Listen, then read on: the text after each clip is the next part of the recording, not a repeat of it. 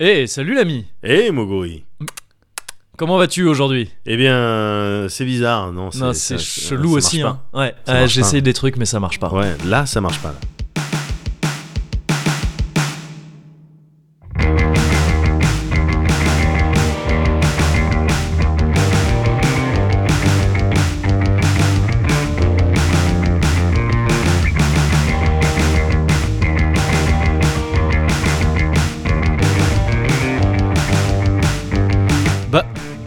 T'as vu C'est le Cozy Corner. Numéro 51 Ah ouais, 5-1 De quoi? Non Si, 5-1 Comme euh, 5-1 quand il y, a des- quand il y a des flics. Ouais, ben, Comme The Wire. non. L'équivalent de 32. 30, 32, v'là les flics. Non, non plus, c'est ni ça, ni ce que t'as dit avant, c'est ni ça, ni ça. Ah ouais, ni ça, ni ça, comme euh, Star Wars. Euh, Jar Jar Brinks. Non, à tout ce que tu viens de dire, faut vraiment que t'arrêtes des analogies, tu sais pas faire. Ah ouais, comme Michel. Michel Paf. Ah non, t'as raison, ouais.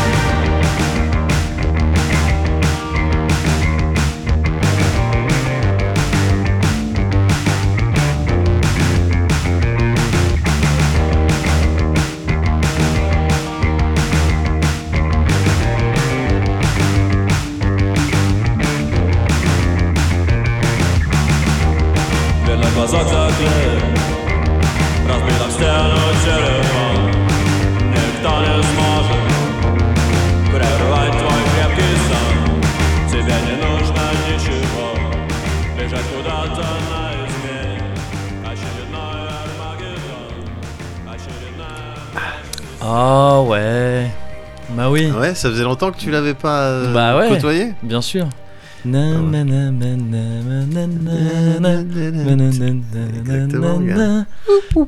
Bah oui, la oui, cuica là, ce petit goût de cuica. Ce petit goût de cuica. Le Brésil. Ouais. Ça faisait longtemps. Même si ça veut dire peut-être que donc rien, on n'a rien reçu. Euh, là, euh, malheureusement. euh, hmm. Va peut-être falloir en- envisager un nouveau leak. en termes de Très sponsoring. déçu. Bah oui. Bon, écoute, c'est pas grave. Dans la mesure où on n'a pas terminé les autres Ah sponsors. oui, ça va. Non, ça va. Tu me rassures. Ouais, ouais, non, t'inquiète pas. Ouais, on, on nous soutient. On nous soutient. Ouais. Si c'est ça que tu veux savoir, Oui, oui. On est soutenu. Non, mais en, en vrai, je le savais. Je le savais sûr. au fond de mon cœur. bien sûr. Et ça fait plaisir effectivement de revenir un peu sur le Brésil après, euh, Ouais. après l'avoir un petit peu délaissé. Mais, euh, On a fait. voyagé un petit peu. Voilà, c'est ça. Est allé où? On est allé au Japon, on est allé en allé Italie. Au Japon, on est allé en Italie, on est allé en, en, en Afrique du Sud. On est allé en Afrique du Sud On est allé effectivement un peu aussi. partout. Ouais, on c'est est des Globetrotters de, Exactement. de l'apéro. Ouais, c'est ça. Donc non, non, ouais, on, on revient un petit peu euh, aux bases Ouais. quelque part. hein. Ouais. Et ça fait du bien. C'est toujours, euh, ça ne ment toujours pas. hein. C'est toujours le finest. Ouais, Euh, là pour le coup, euh, c'est marqué dessus. Ouais, ouais, ouais. C'est marqué dessus. Et Il y a écrit spirit aussi. Et je sens bien le côté un petit peu spirituel, du, Ouais. euh, un petit peu mental. Ouais, de- ouais, ce qui est en train ouais, de se ça t'inspire. Ouais, ouais, ouais, ouais. Donc Ouais. c'est plutôt cool. D'accord. Comment tu vas alors du coup en ce moment? Bien, j'imagine? Bah ça va pas mal, ça va pas mal. Je suis peut-être pas exactement sur un autant sur un perfect que les dernières Bah, fois qu'on ça aurait été parlé. difficile, t'imagines On peut pas non plus, tu vois, enchaîner. Je le savais, hein, Ouais. je le savais, mais je craignais même, tu vois, un contre-coup un peu plus violent Ouais. que ce qui est en train de se passer là. C'est Ah, juste bah. que non, ça va bien, Ouais. mais c'est juste un petit peu plus ambivalent. Tu vois, il y a Ouais. des trucs un petit peu. euh, C'est l'ambivalence. C'est comme, euh, euh, par exemple, là, une, ma carte d'identité. J'ai fait changer ma carte d'identité. Ouais. C'est très ambivalent, ça, dans le dans l'idée. Ouais, ouais, ouais. D'un côté, c'est très cool Bah oui. parce que en tant que en tant qu'espèce de comment dire en tant que gars administrativement inapte Ouais. le moindre truc comme ça je le vis comme une fierté comme une grosse bien sûr, victoire bien sûr. tu vois ça faisait genre 6 ans que ma carte de- d'identité était périmée Ah ouais. plusieurs mois que j'étais sans papier 15 ans que j'ai Ah pas de sécurité sociale Ouais. mais je vais deux fois à la préfecture de police pour récupérer une nouvelle carte d'identité je le vis je suis un héros Bien dans ma sûr, tête je suis un héros c'est sûr. Aragorn qui, qui allait recruter tous les morts là dans ses cavernes Ouais. et qui arrive à Minas Tirith et qui sauve tout le monde. Ouais. Donc c'est assez cool. Ouais. Je suis content de ça, vraiment. Cela dit, j'étais jusqu'ici sur une carte d'identité vieille où j'avais une gueule donc de gamin dessus parce qu'elle était vraiment vieille. Ouais. Et, euh, et c'était chouette quelque part. Ça, c'est- Il y avait un côté cool, c'était original. Da- D'avoir ta tête. d'avoir ma tête oui, d'enfant voilà. euh, sur ma carte d'identité actuelle, qui n'était plus valable, mais quand même, elle passait pour plein de trucs. manière, ne t'inquiète pas, hein, tu risquais rien. Je veux dire, en tant que blanc hétéro. euh, Ah bah de toute façon, je veux dire, euh, on me contrôlait pas au faciès. à aucun moment on m'a demandé ma carte d'identité. Euh, et on me la demande plus pour rentrer dans les clubs, donc ça va. pour rentrer que je rentre les plus dans les clubs. oh mais il y a une époque où c'était un T'as vrai sorti- truc. Non, mais t'as sorti ça naturellement. On me la demande plus pour rentrer dans les clubs. Bah ouais, Et j'étais là, je t'imaginais, ouais, clairement pimpé dans tous les sens. bien sûr. Et oui, ça passait. C'était, Ouais. euh, c'est un scénario envisageable. Je sais pas si j'ai déjà vécu ce truc-là. Je crois que les, les seules fois où je suis rentré dans des clubs ou des boîtes ou des trucs comme ça, soit j'étais vraiment beaucoup trop jeune, il a, je l'ai tenté beaucoup trop jeune, il a Ouais. même pas eu besoin, le gars, de me demander ma carte d'identité. Il m'a dit T'as quel âge? J'ai dit 18 ans. T'es né en quelle année? Euh. Ok, dégage.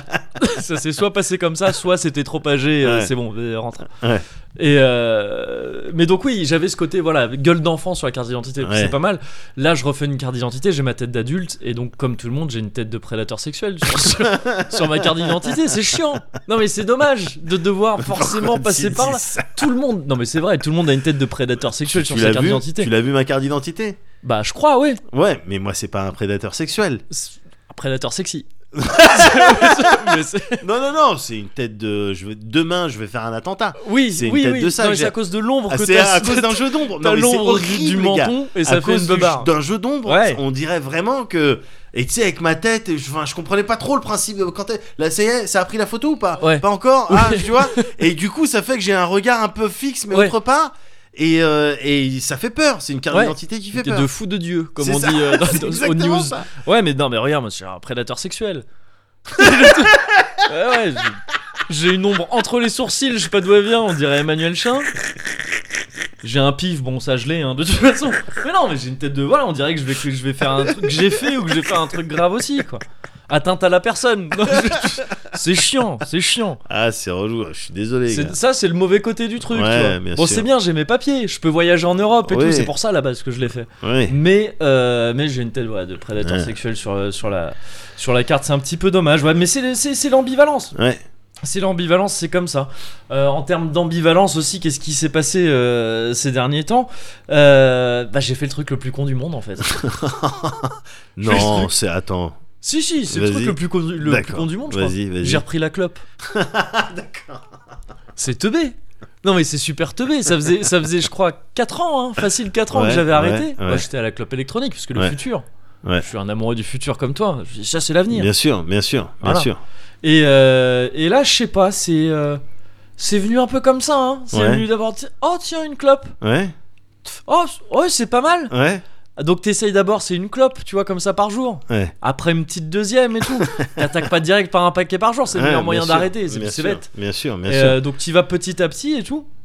Là à ce moment-là tu pourrais me dire quoi mais ça c'est un sketch de Gad Elmaleh. Tu Mais faire un sketch de Gad j'étais Elmaleh. dessus, j'étais en train de cramer. c'est ça. Tout à. Sauf que Gad Elmaleh serait bien mal avisé de, de venir m'accuser de plagiat. Donc J'étais Nick, là avec mon burin. Je, veux, je veux me crafter une petite vanne. Bah je voilà. mettre Gad Elmaleh dedans, mais très bien. Ben non, Très ouais, bien, t'as, tout désamorcé. exactement. Non mais ouais c'est débile. Je crois que c'est parce que en fait ça fait. J'étais un peu présomptueux. Ouais, J'ai eu confiance en moi. ouais, en me disant euh, en me disant ouais ok ça fait euh, ça fait une- à peu près 4 ans que t'as arrêté la, la clope euh, normale et que t'es passé à la clope électronique euh, que j'ai réduit aussi le, le le taux de nicotine dans la Ouais. clope électronique et là je me suis dit vas-y plus de nicotine. Ouais. plus de nicotine euh, zéro nicotine et tout on, on y va comme ça. Ça a marché pendant 2 mois 3 mois et tout. Ouais. mais d'un coup là mais vraiment grosse envie de clope quoi. Ouais. alors que ça m'était pas arrivé en 4 ans. En 4 ans ma copine elle continue à fumer et tout à côté. Tout le monde fumait à côté de moi sans que j'ai de soucis. Et ça passait nickel. Il y avait pas il y avait pas de problème de ce côté là seulement là ouais envie tu sais d'un coup vraiment Ouais. je vois une clope Ouais. et je me dis ah tiens c'est intéressant comme Ouais, objet Ouais. c'est comment ça marche? Tu le mets là hop, tu l'allumes Qu'est-ce qui se ah passe? c'est chaud dans le c'est- ah c'est pas mal ah c'est un goût de mort Ah, vraiment un goût de merde mais comme ah ce goût de merde que j'aimais bien avant Ouais. ah c'est je suis ah ça y est mes doigts ils repuent comme avant et tout tu vois c'est pas mal Ouais. c'est, c'est pas mal je redécouvre les joies du ah je me réveille le matin Voilà. ah ouais tiens tiens, c'est intéressant tout ça. Et ouais, non, je sais pas, c'est débile. Et je crois qu'il faut juste que je. Mais je l'ai refait depuis, hein, j'ai remis de la, de la nicotine dans, Ouais. ma- Dans ma- ta vaporette. Dans mon mélange, ouais, c'est ça, dans ma vapotine. Euh, et j'ai, je suis en train de réarrêter la clope. Après, après avoir fait une petite semaine de clope là, Ouais. mais intense. Hein. Je suis vite retombé euh, à la clope comme je l'étais avant, c'est-à-dire un paquet euh, par jour. quoi. C'est débile, putain, je m'en veux. Mais mais pareil, c'est ambivalent parce que j'étais aussi dans un délire de vraiment, je suis retombé dans le truc de. Comme avant, quand je fumais, je me disais, ouais, mais j'ai pas envie d'arrêter quoi. je, sais que c'est nul, hein. Je sais que c'est nul, ça coûte vraiment cher. Ouais. C'est encore plus cher maintenant, évidemment. Et c'est nul euh, pour tout un tas de raisons. Il faut pas fumer, c'est débile. Mais il y a ce côté de, tu fumes, tu oh, c'est agréable quoi. Enfin, je- pourquoi j'arrête? Ouais. ça fait du bien, ça fait du Ouais, bien. c'est ça, sur Ça moment. stimule. Ouais, et du coup, après, tu y repenses et tu te dis, mais non, mais c'est débile, arrête ça. Mais bon, ouais, chelou, chelou, la plus grosse connerie euh, que, que je pouvais imaginer, je l'ai faite là. Mais ça m'a permis d'aller fumer dans des endroits, de découvrir des petits fumoirs. D'accord. Tu sais, ces endroits dans les boîtes, justement, ou dans les Ouais. clubs, où, où tu, où tu vas et vraiment t'es entassé dans un Ouais, truc. ouais. Tu rentres, t'as fumé 15 paquets déjà. hein. La première bouffée que t'as prise, c'est 15 paquets de clopes. Bien sûr. Et, euh, et, tu, et tu tires quand même sur ta clope en plus, histoire de dire, euh, bah ouais, Donc c'est le clou. je Ouais, un vrai fumeur.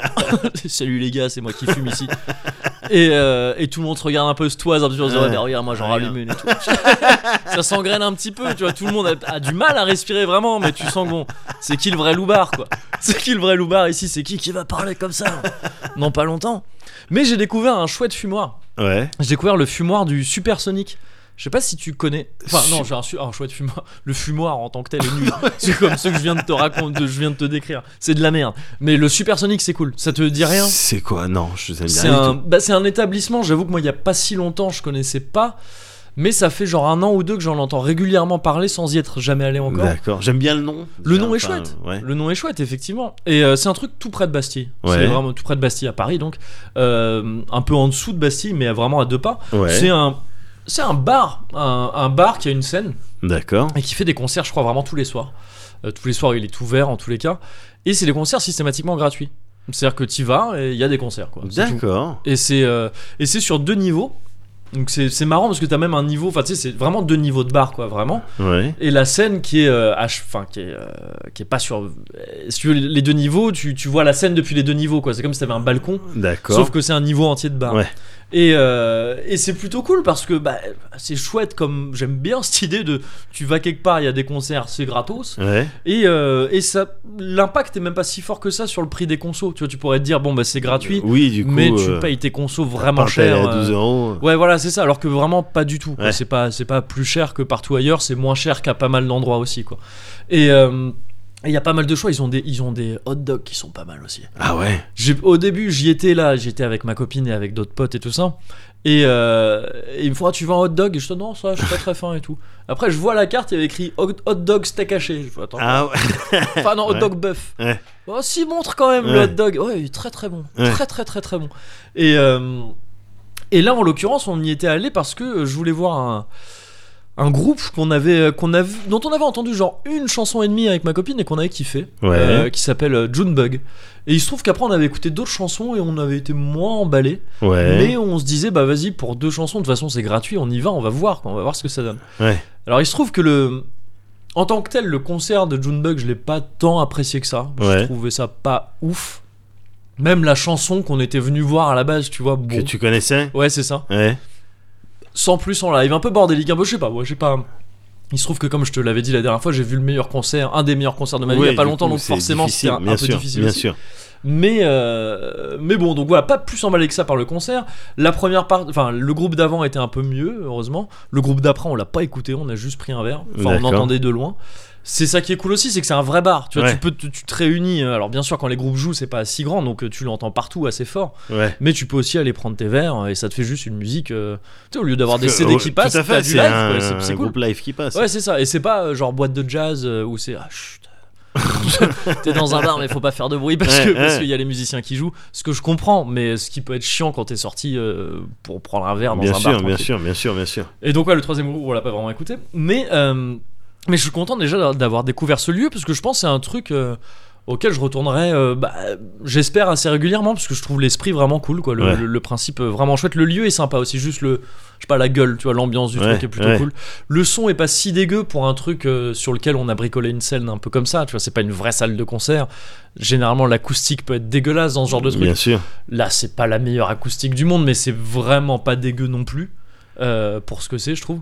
Donc, ouais, je pense que j'y retournerai régulièrement et je suis content du coup d'avoir découvert ce lieu. Mais je suis aussi très content parce que j'ai découvert, j'ai été béni hein, encore une fois. Là, il reste un petit peu euh, Ouais. de bénédiction euh, de- depuis la dernière fois. J'ai été béni par, euh, je sais pas, un duo. Des genres de Laurel et Hardy, Ouais. des genres, de- c'est c'est- c'est un des hommes clips en fait. D'accord. Deux gars qui sont pointés devant sur la scène. Nous, on était vraiment sur le côté de la scène, donc la pire place normalement pour le son.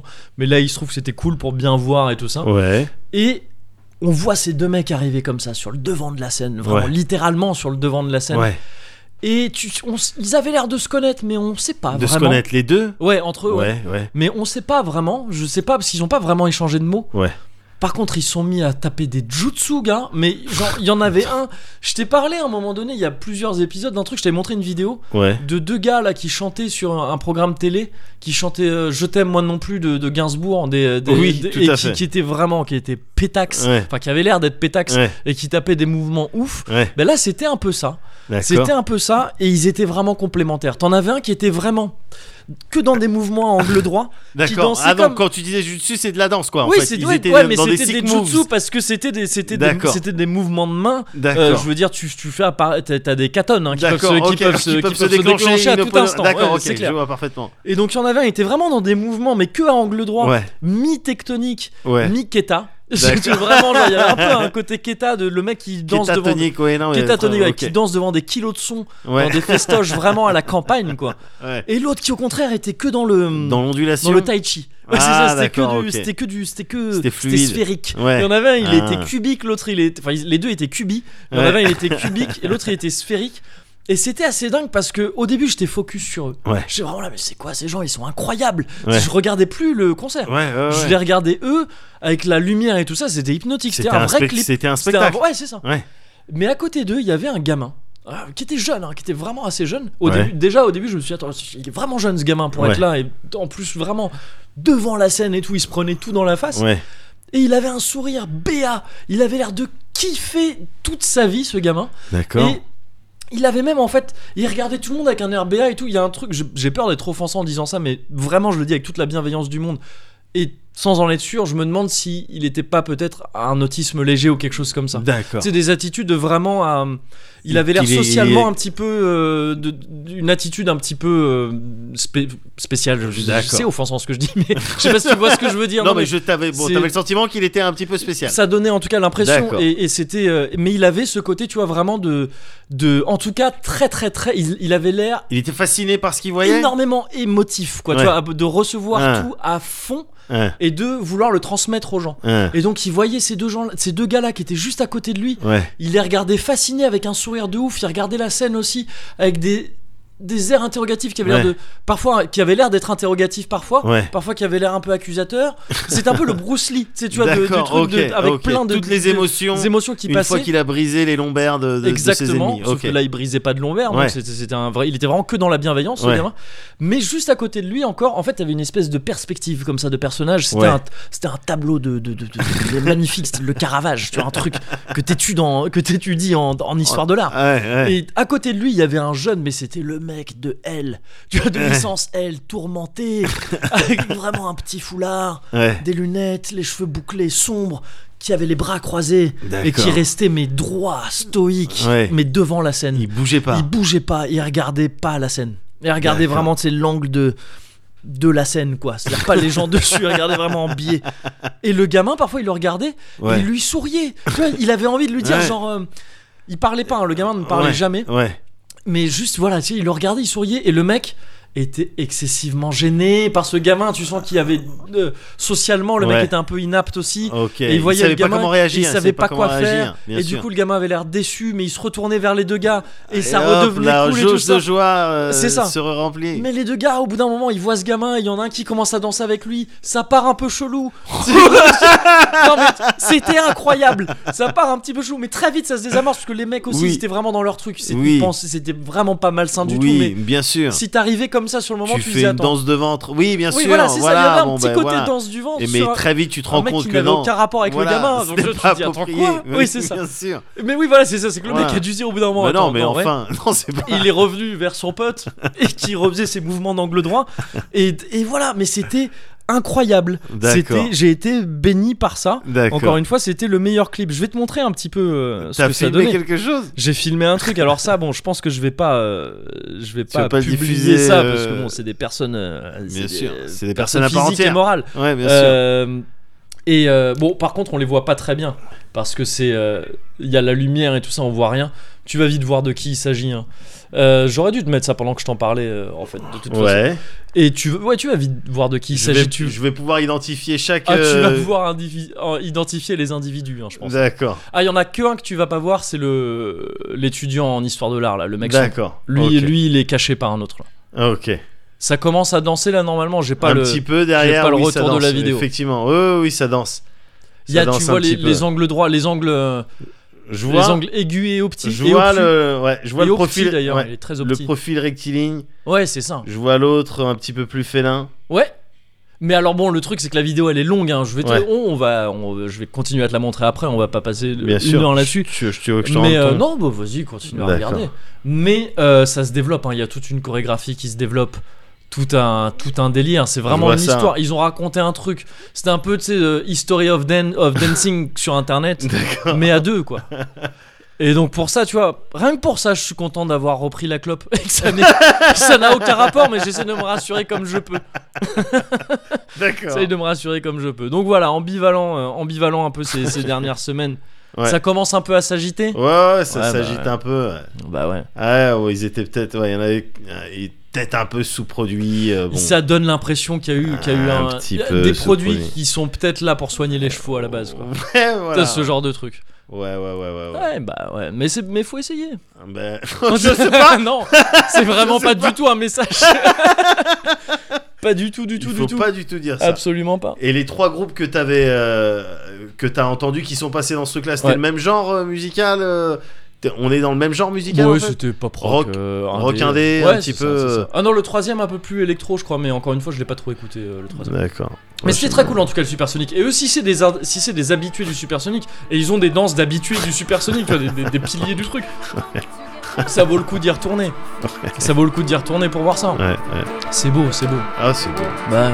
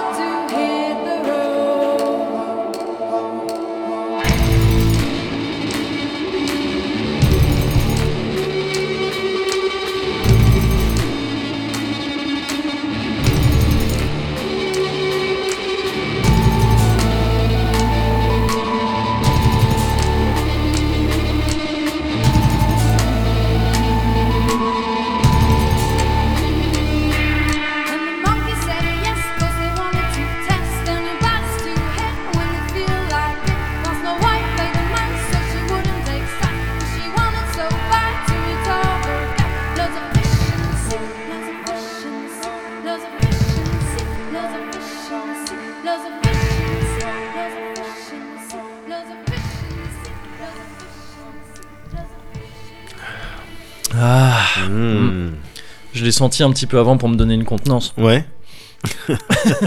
Ça sent, euh, Ça sent le. ça sent ce que c'est censé sentir. voilà, bah, c'est rassurant d'une certaine ça. manière.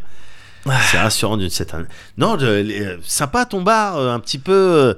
euh, je sais pas, euh, feeling un peu 90s, j'ai l'impression. Ouais, tu ouais, vois, c'est- tu pouvais avoir ça peut-être plus aux States, euh, mais encore aujourd'hui aux States, Ça tu dois avoir des être bars. un bar de Charmed. Ouais. Tu vois, ou Oui, voilà, non, mais c'est ça, je me dis, voilà. à la fin. J'étais dans la trilogie à un Ouais, moment donné, ouais, je me suis dit, bon ben voilà.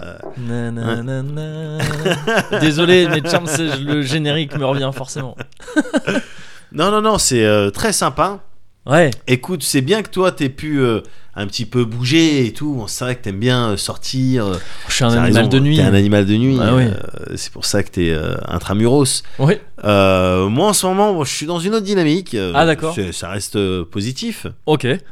Mais c'est une autre dynamique. C'est plus tourné vers, vers moi-même, vers chez moi. D'accord. avec en ce moment un style de de pré pré grand ménage de, de- du printemps Ah bah oui, ouais. tu vois d'autant que ça se trouve lié. euh, ben non mais ça se trouve tu vois je vais peut-être avoir un nouveau logement Oui, c'est ce que tu disais, ouais, c'est Voilà. ça. Peut-être lié à euh, l'acquisition euh, du bien. acquisition d'un bien Ouais.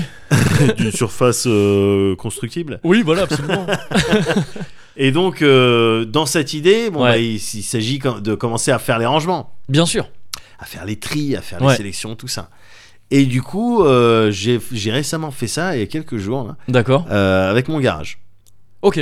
Je suis parti dans mon garage. Attends, je savais pas que t'avais un garage. J'ai un garage, gars. Enfin, j'ai un box quoi en bas là. Yeah, d'accord, ok, petit ok. box euh, Ouais. voilà, où j'ai mis mes conneries euh, au truc où j'avais stocké ma batterie à un moment donné. Il faut Ah bien bah oui, que- ouais, ouais. ma batterie acoustique évidemment. Oui. Parce que le- le- l'électro elle est juste. L'électro, oui, mais c'est comme, moi, tu t'es remis à l'acoustique alors que t'étais, à la batterie électronique. Ouais non mais ah, je suis retombé dans la, je suis retombé dans la vraie batterie. non non pas du tout non elle est infestée de... enfin elle était infestée de termites de Bah, t'as laissé la couverture dedans C'était T'as laissé la 2. couverture dans la grosse caisse voilà, il y avait le coussin à couverture. Enfin, il y avait tout le biome Ouais.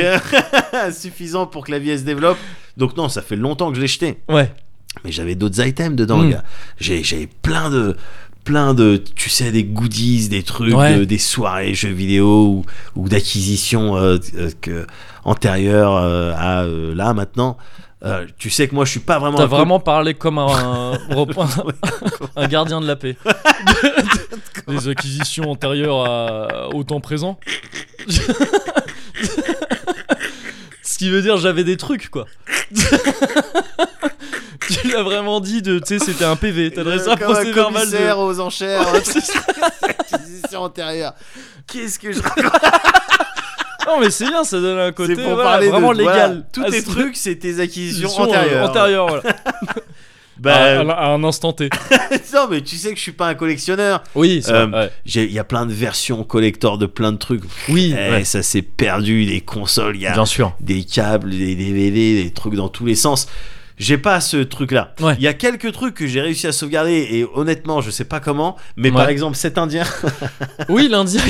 cet indien, cette statue indienne que je traîne avec moi depuis 30 ans peut-être. Ah ouais, d'accord. Ouais, Ok. ouais, ouais, c'est vraiment. Je sais pas pourquoi elle est ici, mais je sais qu'elle restera toute ma vie avec moi. On dirait un asset de restaurant, tu vois, un petit non, peu à oui, thème ou un truc comme ça. au- Non, mais un restaurant à thème, tu mets au Buffalo Au Grill. Buffalo ça- Grill, ouais, voilà, ça passe. Un petit indien en plâtre, quoi. c'est vrai. tu vois, qui fait quoi est stylé. 90 cm Ouais, ouais, ouais. un truc Bah comme ça. ouais, bah c'est le mien depuis Ouais. des années. Il a un nom ou pas Il va en avoir un dès qu'on en aura discuté d'accord. peut-être. tu vas y en trouver un. Mais euh, là, a priori, non, je pars sur des trucs un peu de la nature, euh, voilà, des collines, des montagnes, des rivières. euh, Ça s'appelle nuages. sûrement dermophile. C'est- c'est pas impossible. C'est a priori. C'est ouais. pas impossible. Mais Et, d'accord, euh, Mais du coup, voilà, tu vois, moi j'ai pas beaucoup de- d'anciens euh, items comme ça, Ouais. dans- d'anciennes possessions, je- d'anciens trucs quoi. Oui. T'allais repartir en. J'allais repartir en, en commissaire. Euh, en revanche, ce que j'ai retrouvé dans mon, dans mon box, gars, Ouais. c'est euh, une sacoche Ok. avec à l'intérieur un caméscope. Oh. C'est le début de plusieurs histoires possibles différentes. Début d'un film d'horreur, début d'un film porno, début d'un film de vacances, début de, de Super 8, début de Cloverfield. Ouais. Ben non, mais c'était une un petit caméscope euh. Sharp euh, avec des cassettes 8 mm. Ok. J'ai retrouvé ça dans sa sacoche avec la batterie, avec les câbles et tout. Donc c'est clair, évidemment, ça fait penser à des films. La Ouais. dernière fois qu'on s'est vu, je t'avais parlé d'un peu de ça, De- ouais. ICU. Oui. Euh, Tu l'as vu depuis ou pas Euh, non, non, non, parce Ah. que j'attends d'être sûr de pouvoir voir la fin. Ouais. Parce que je- Bah, j'ai tu- pas eu le tu temps. me dis, quand tu ouais. l'as vu, tu me dis, on je te dirai. discute. Ouais, ouais, Hein, ouais. surtout de la fin. Bien sûr. Et, euh, et du coup, waouh euh, Les souvenirs. Effectivement, c'était mon les rushs de caméscope. Coussin Fiscal 3 Putain, on était jeunes Non, gars, j'ai revu. Il y avait des cassettes hein, dedans. Ouais, J'ai j'ai mis les cassettes. Dedans, ça marchait, nickel, tu vois. Quand, je, quand je garde les choses, Ouais. je le fais bien, tu vois. Après, les choses Mais- que je garde pas, bon, Oui. bah, euh, bah c'est plus ton Je le fais mal. tes histoires. mais, Mais voilà. tu les as, attends, tu les, ah, tu les as regardés dans le calmescope du coup les Exactement, cassettes. parce Ouais, que c'était la seule manière de les regarder, vu que c'est des J'imagine, 8 ouais. mm. Et donc, il y avait ce feeling de qu'est-ce que je vais trouver. Ouais. Parce que au, au fur et à mesure que je déballais le truc et que je branchais les câbles et tout ça, et que je regardais, que je manipulais ce caméscope, je me souvenais que oui, évidemment, je l'ai manipulé beaucoup, Ouais. beaucoup à l'époque. Il y a 20 ans, je l'ai acheté il y a 20 ans, gars. Ok.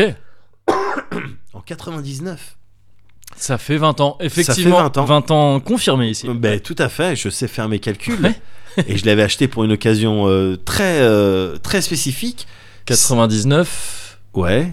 Vas-y. Moi je En décembre. sur le nouvel an. Ouais. Oui, c'était ça. C'est ça, le passage ça. à l'an 2000 quoi. Exactement, Ouais, le ouais. passage à l'an 2000. Mm.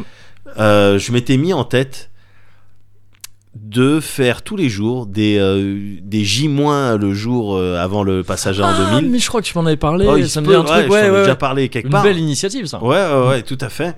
Et, euh, et passer chaque jour avec des amis différents, dans des situations différentes. Et puis essayer de, de, de deviner ce qui allait se passer en l'an 2000, ce qui allait se passer juste après ça. Tu vois, et puis essayer de faire un truc un petit peu comique. Quoi. Ouais. Et du coup, t'as eu combien à ton option art du, art du spectacle Alors, au bac alors j'ai eu. vraiment un projet. Alors euh, voilà, donc ouais. j'ai eu zéro parce que j'ai regardé. Parce que dans mes souvenirs, moi, Ouais. les souvenirs que j'avais de ça, c'était des souvenirs qui datent d'il y a 20 ans. Ouais.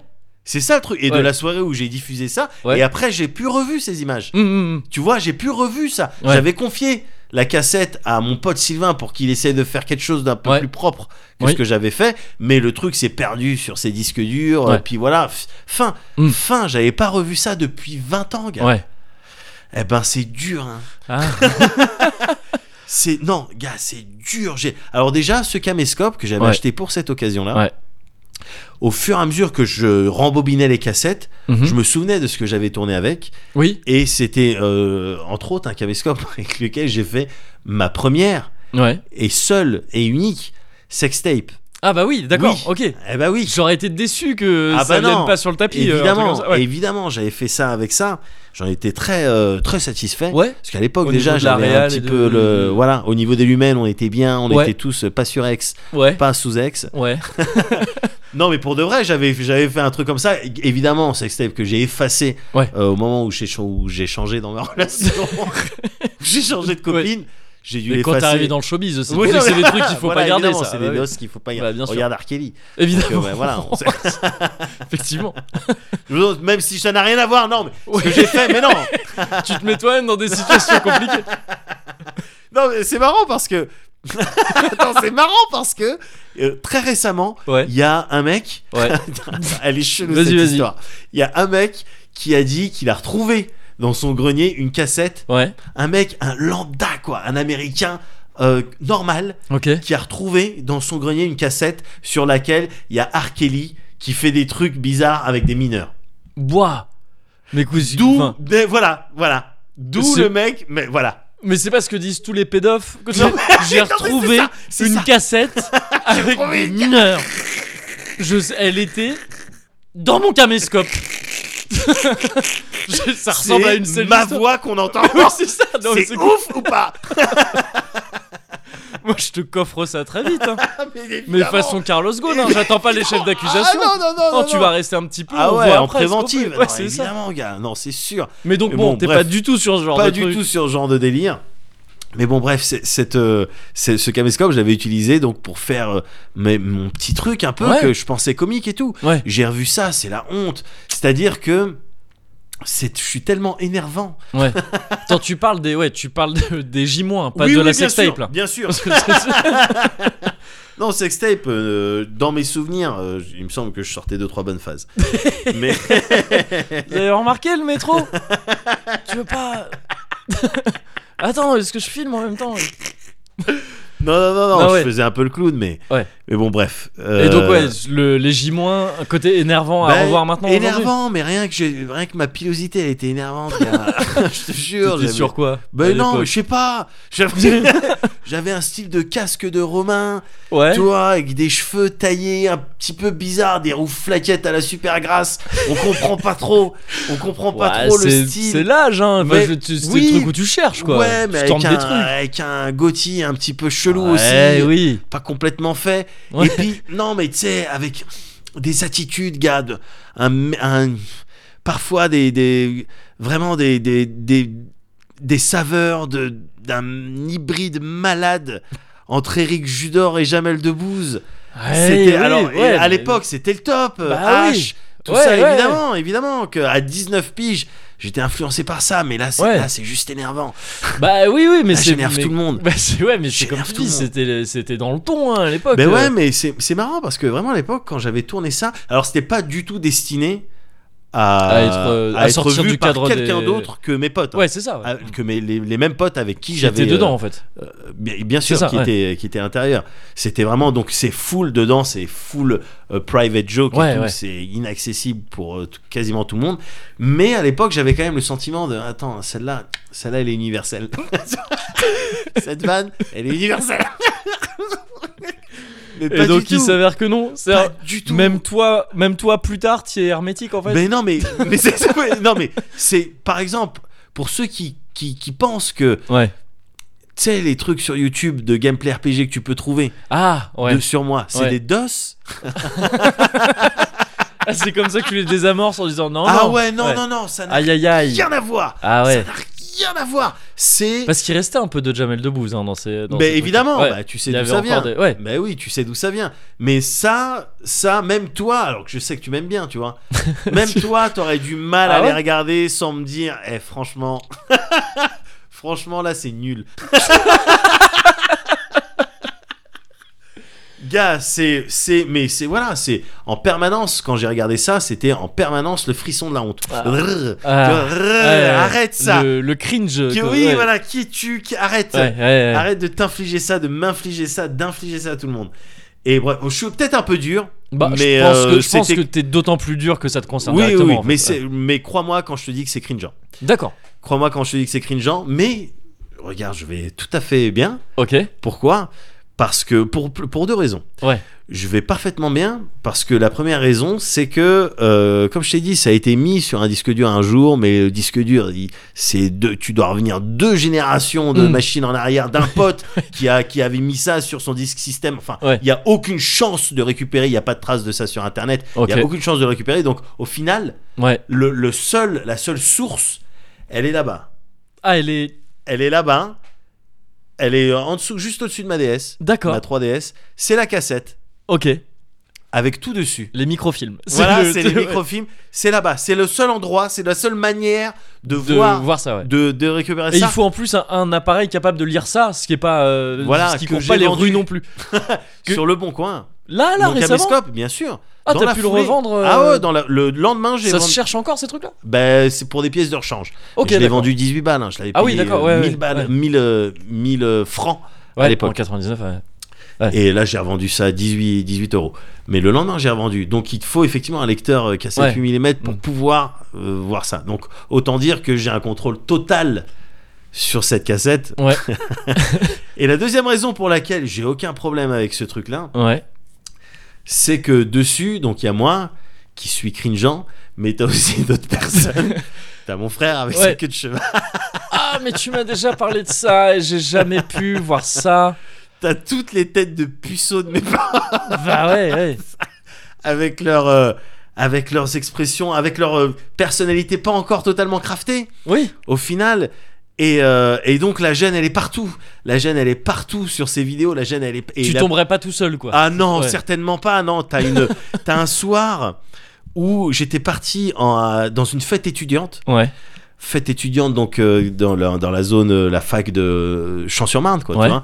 et c'était une soirée où t'avais des Ricard girls, tu sais, Ouais, c'est des meufs avec des bonbonnes et des trucs un peu façon Ghostbuster, et te te ouais. remplissent de Ricard, et puis tu, tu payes rien au bout d'un moment. Moi, je- de toute façon, je- moi vivant, je paierais pas pour du Ricard. Mais voilà, donc du coup, de base. du coup tout, il y avait plus, il y avait tous les problèmes, ils étaient réglés. et donc j'étais avec mon pote Franck, Ouais, ok. que tu connais bien Ouais. sûr, évidemment. et donc on a fait la fête, on a Ouais. fait la fête, on a fait la fête. Et c'était en décembre donc. Ouais. Et il se trouve que ce jour-là, j'avais pas encore tourné mon J-. Donc je dis bon bah attends Franck, euh, tu veux pas qu'on tu veux On pas qu'on un crafte un truc euh, Laisse-moi réfléchir à un truc, une connerie comme ça et Mm. tout ça. On était rentré chez moi dans ma chambre d'étudiant. J'étais, on était beurrés. hein. Ouais. On était. Ah, j'imagine, ouais. On était beurrettes. Ouais. On était- Yasmine et Khadija. tag, euh, Voilà. ouais. C'était Yasmine et Khadija. Euh, Yasmine et Khadija, on était beurrettes. Ouais. On était beurrettes et donc je sors le caméscope, Ouais.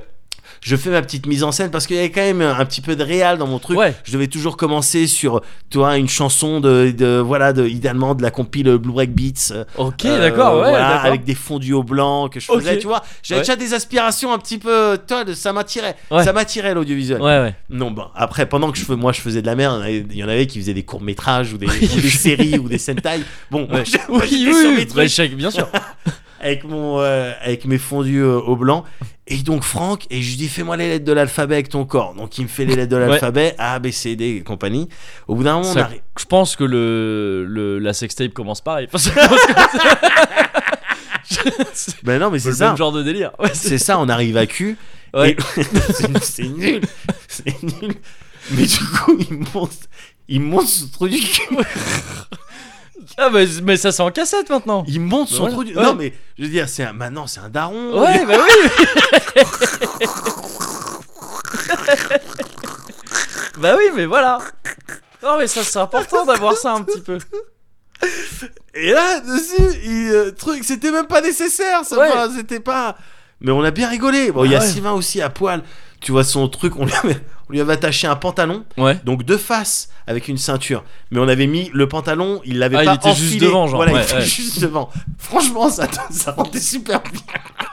Franchement, ça rendait super bien parce qu'il hop, il venait de faire du sport, il disait bon, ben maintenant à la douche. Et il se retournait. C'est classique, hein, Oui, sur des tropes classiques. Oui. Mais bon, ça fait toujours rien. Bah oui. Donc euh, voilà pourquoi. euh, en- tu vois, j'ai même pas besoin de la surveiller vraiment cette cassette. j'ai même pas Tu peux besoin. la laisser un Je peu suis pas le vivre, seul quoi. à pas à pas vouloir qu'elle sorte quoi. Ouais. Et puis dans le pire des cas, eh ben écoute, ça servira de de de chantage au, Bah au- à, à mes petits s'ils foutent la merde et tout. Je dis mais papa mets ça sur internet, vous aurez la honte. Moi je m'en fous. Ouais. Tu vois Après Oui, bon, voilà, ça, j'ai ouais. fait ça, après je meurs. Ouais. C'est eux qui doivent se avec doivent ce genre de truc. ça, bah bien sûr. Donc voilà, ça me fait un petit love rage. Donc au final, voilà comment, euh, à partir du frisson de la honte, euh, t'arrives quelque chose, euh, voilà, à bricoler un petit truc euh, Bah en ta faveur. Et ce que je suis en train de penser là, Ouais. il y a un cœur des hommes bientôt. Ouais. Il y aura beaucoup de gens qui sont dans cette vidéo Ah, ouais, euh, la réunis. plupart. Oh, c'est peut-être un petit happening, tu vois, je sais pas. Peut-être l'occasion de faire une petite projo. Je... je vais regarder. Je vais Non, regarder. parce qu'il y a peut-être des gens peut-être tout proches de toi Ouais. qui, qui aimeraient bien voir ça. Pe- pe- peut-être tout proche. Je vais, je vais regarder, je vais regarder. Bah, il nous faut un device qui lit les 8 mm. Mais j'ai vu une annonce sur le bon coin.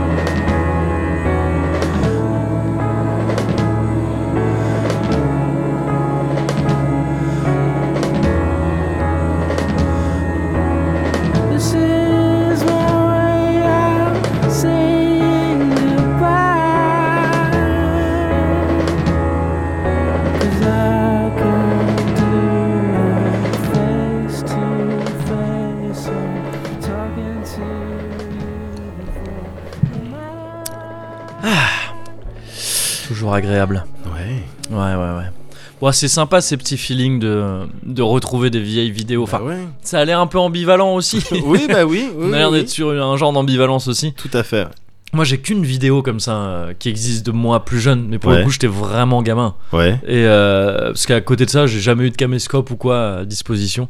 La vidéo que j'ai, il y a mon petit frère qui raconte une histoire incroyable. Il était vraiment petit. Ouais. Il tripote la bite en parlant comme parce qu'il a c'est l'âge. Enfin, c'est vraiment, Ouais. il est en pyjama avec une, une épée en mousse. il se tripote la bite et il raconte une histoire de prince. Ouais. À un moment donné, il dit dans la lumière d'un chien.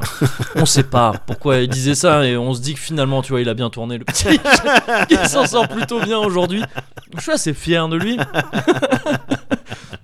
C'est la seule vidéo que j'ai. Donc je peux pas vraiment faire pression sur des gens avec. euh, parce que tout ce que tu peux dire en voyant le- mon frère, c'est oh il est mignon.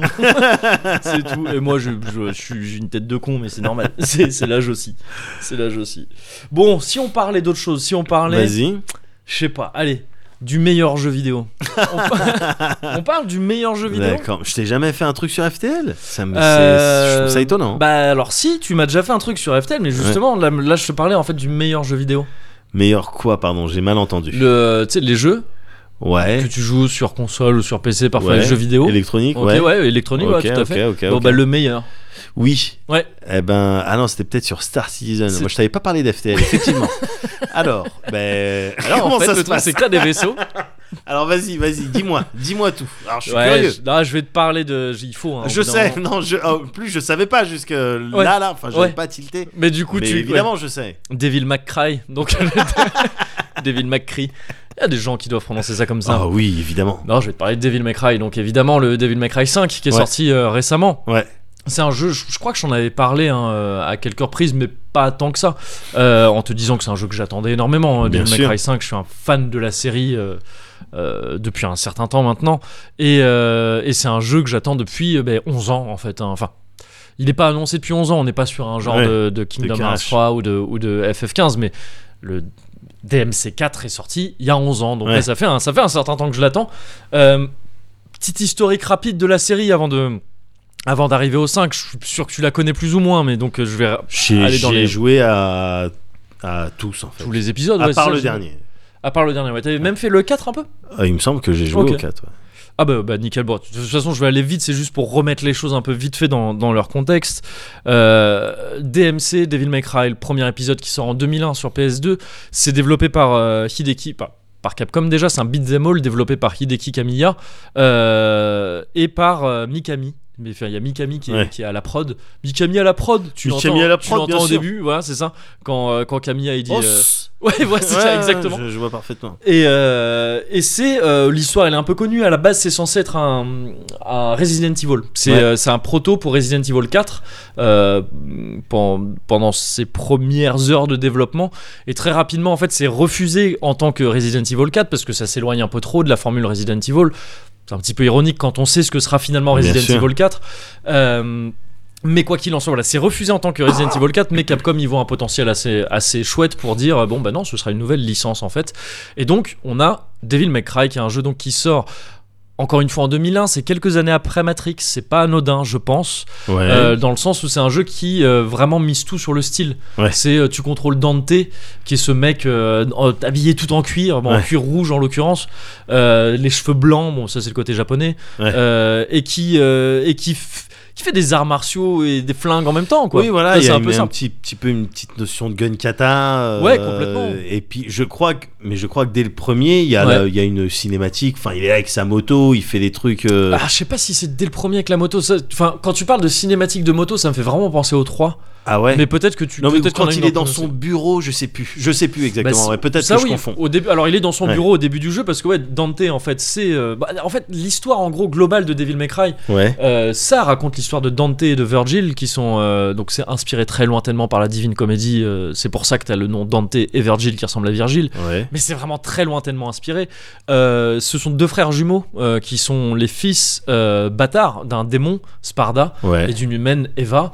Et bon, après, bon, c'est les démons qui se tapent contre les humains. Dante, il a le côté humain. Bien sûr, bien sûr. de son père aussi, hein, parce que le démon Sparda est un démon qui s'est battu du côté des humains en réalité. C'est ça. Et c'est un peu des frères ennemis, c'est des frères jumeaux et qui sont amenés à se battre. C'est très shonen, tu vois, tout Ouais, ça ouais, euh, dans l'idée.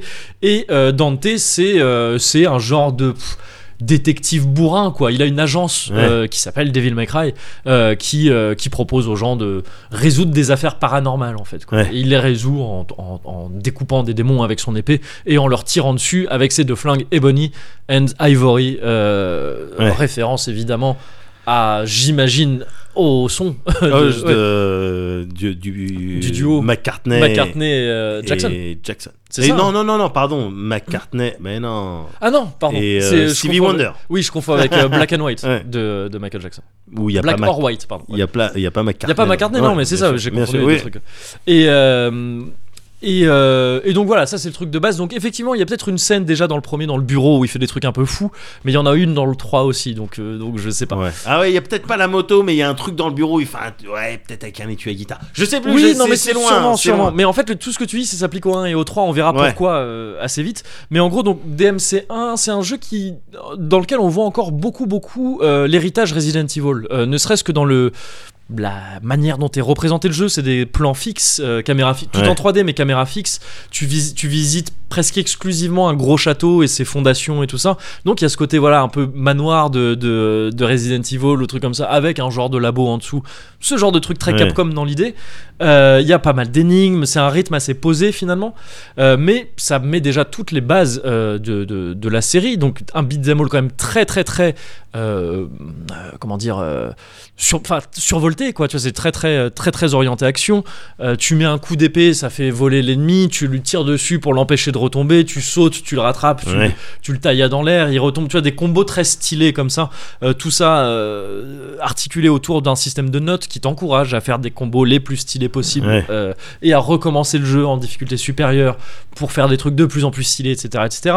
Ça pose les bases aussi en termes d'arsenal, les différentes armes que tu débloques parce que c'est un des gros trucs. Dante développe ses capacités et les armes qu'il a à sa disposition. Voilà, ça pose ces bases là, mais à côté de ça, il y a un feeling très très Resident Evil encore dans le flow par rapport aux, aux épisodes suivants euh, de la série. T'as à commencer par euh, donc euh, DMC2, Devil May Cry 2, qui sort deux ans plus tard, en 2003, toujours sur PS2. Il est très mal aimé cet épisode et à juste Ouais. titre, il est pas bon. C'est pas pas un bon, Ah bon de- de- Devil May Cry. Il est pas, c'est pas, un bon épisode. Il a été développé par on sait même pas trop qui à la base. Euh, seulement à quelques mois de, de la release, de la sortie, Capcom a dit mais c'est de la merde votre jeu là. On va mettre en fait Itsuno, un certain Itsuno dessus pour essayer de sauver le développement alors Ouais. qu'il était déjà au-delà de tout espoir. hein. C'était foutu, il Ouais. restait que quelques mois. Euh, donc on a mis ouais, un certain Hideaki Itsuno qui est venu en toute fin de développement. C'est ce genre de ce genre de japonais qu'on met euh, de bouc émissaire qu'on met à la fin des développements, c'est Ah lui ouais. qui va faire les interviews après Ah et qui ouais, va taper les Dogeza, les Sumimasen, euh, tout ça. Ouais, ouais. Euh, donc le pauvre, il peut rien faire pour DMC2, enfin pas grand chose. c'est effectivement un assez mauvais épisode. hein. Il est pas, il, il reprend, il essaye de, de de capitaliser sur les qualités du premier. Tu Ouais. lui rajoutes des trucs. Maintenant, tu peux courir sur les murs. T'as d'autres types de combos et tout ça, mais hmm, ça, ça marche pas. Ouais. Ne serait-ce que parce qu'ils ont fait de Dante un mec un peu taciturne comme ça qui parle pas, alors que dans le premier c'était un Ouais, flambeur. grande gueule. Ouais, c'est ça. Et ça faisait grandement partie Bien du sûr, délire, bien quoi. sûr. Et, euh, et donc voilà, Itsuno peut pas sauver ça, mais n'empêche que c'est le futur quand même, entre guillemets, sauveur de la série, puisque Camilla, entre-temps, qui a initié la série, part de Capcom euh, pour fonder Platinum Games. Ouais. Pour d'ailleurs finalement faire Bayonetta, qui est peut-être aujourd'hui le plus gros, le concurrent direct de, Ouais, de ouais, DMC. ouais. Et euh, donc voilà, DMC2 passe, c'est un peu dur. Par contre, il y a DMC3 qui sort ensuite, Devil May Cry 3 qui sort en 2005, et c'est ça, c'est considéré par beaucoup comme le meilleur épisode de la série. C'est pas mon cas, mais euh, mais mais c'est, euh, c'est- il est excellent cet épisode. C'est on est en fin de PS2, la console est vraiment maîtrisée. Ouais. Euh, tu, c'est une préquelle. C'est pour ça qu'en fait tout ce que tu disais au début pouvait s'appliquer au troisième épisode, parce que tu Ah. découvres un Dante jeune, Oui. tu comprends comment il a ouvert son agence. Donc il y a des scènes dans l'agence au début où il fait des trucs un peu fous dans, dans l'agence. D'accord. T'as une arme qui est une guitare électrique dans, ah, dans DMC3. ouais, ah, ok, oui. et il y a aussi tout un truc qui fait en moto aussi. Euh, Ouais. Donc ça, ça pouvait s'appliquer à ça aussi. Ouais.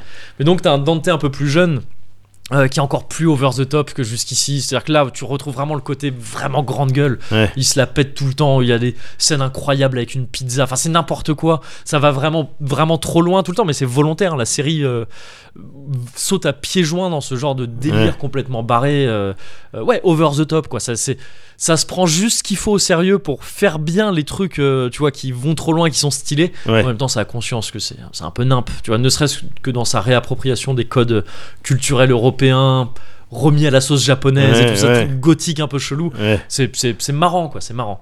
Et, euh, et c'est un épisode qui introduit euh, donc les, les, euh, un truc important pour Dante qui sont les différents styles de combat. Jusqu'ici, c'était pas le cas. À partir du troisième épisode, Dante s'illustre dans plusieurs styles, c'est-à-dire le, Yeah, yeah, yeah. le style trickster qui est un style augment, basé sur le mouvement, comme la vision des T-Rex, essentiellement basé sur le mouvement Bien sûr. et, et qui le permet de faire des dashs un peu partout. Le style Swordmaster qui lui permet de d'avoir des compétences spéciales au corps à corps. Le, le style Gunslinger qui au contraire, Ouais. euh, enfin qui augmente tes capacités euh, à distance, etc., etc.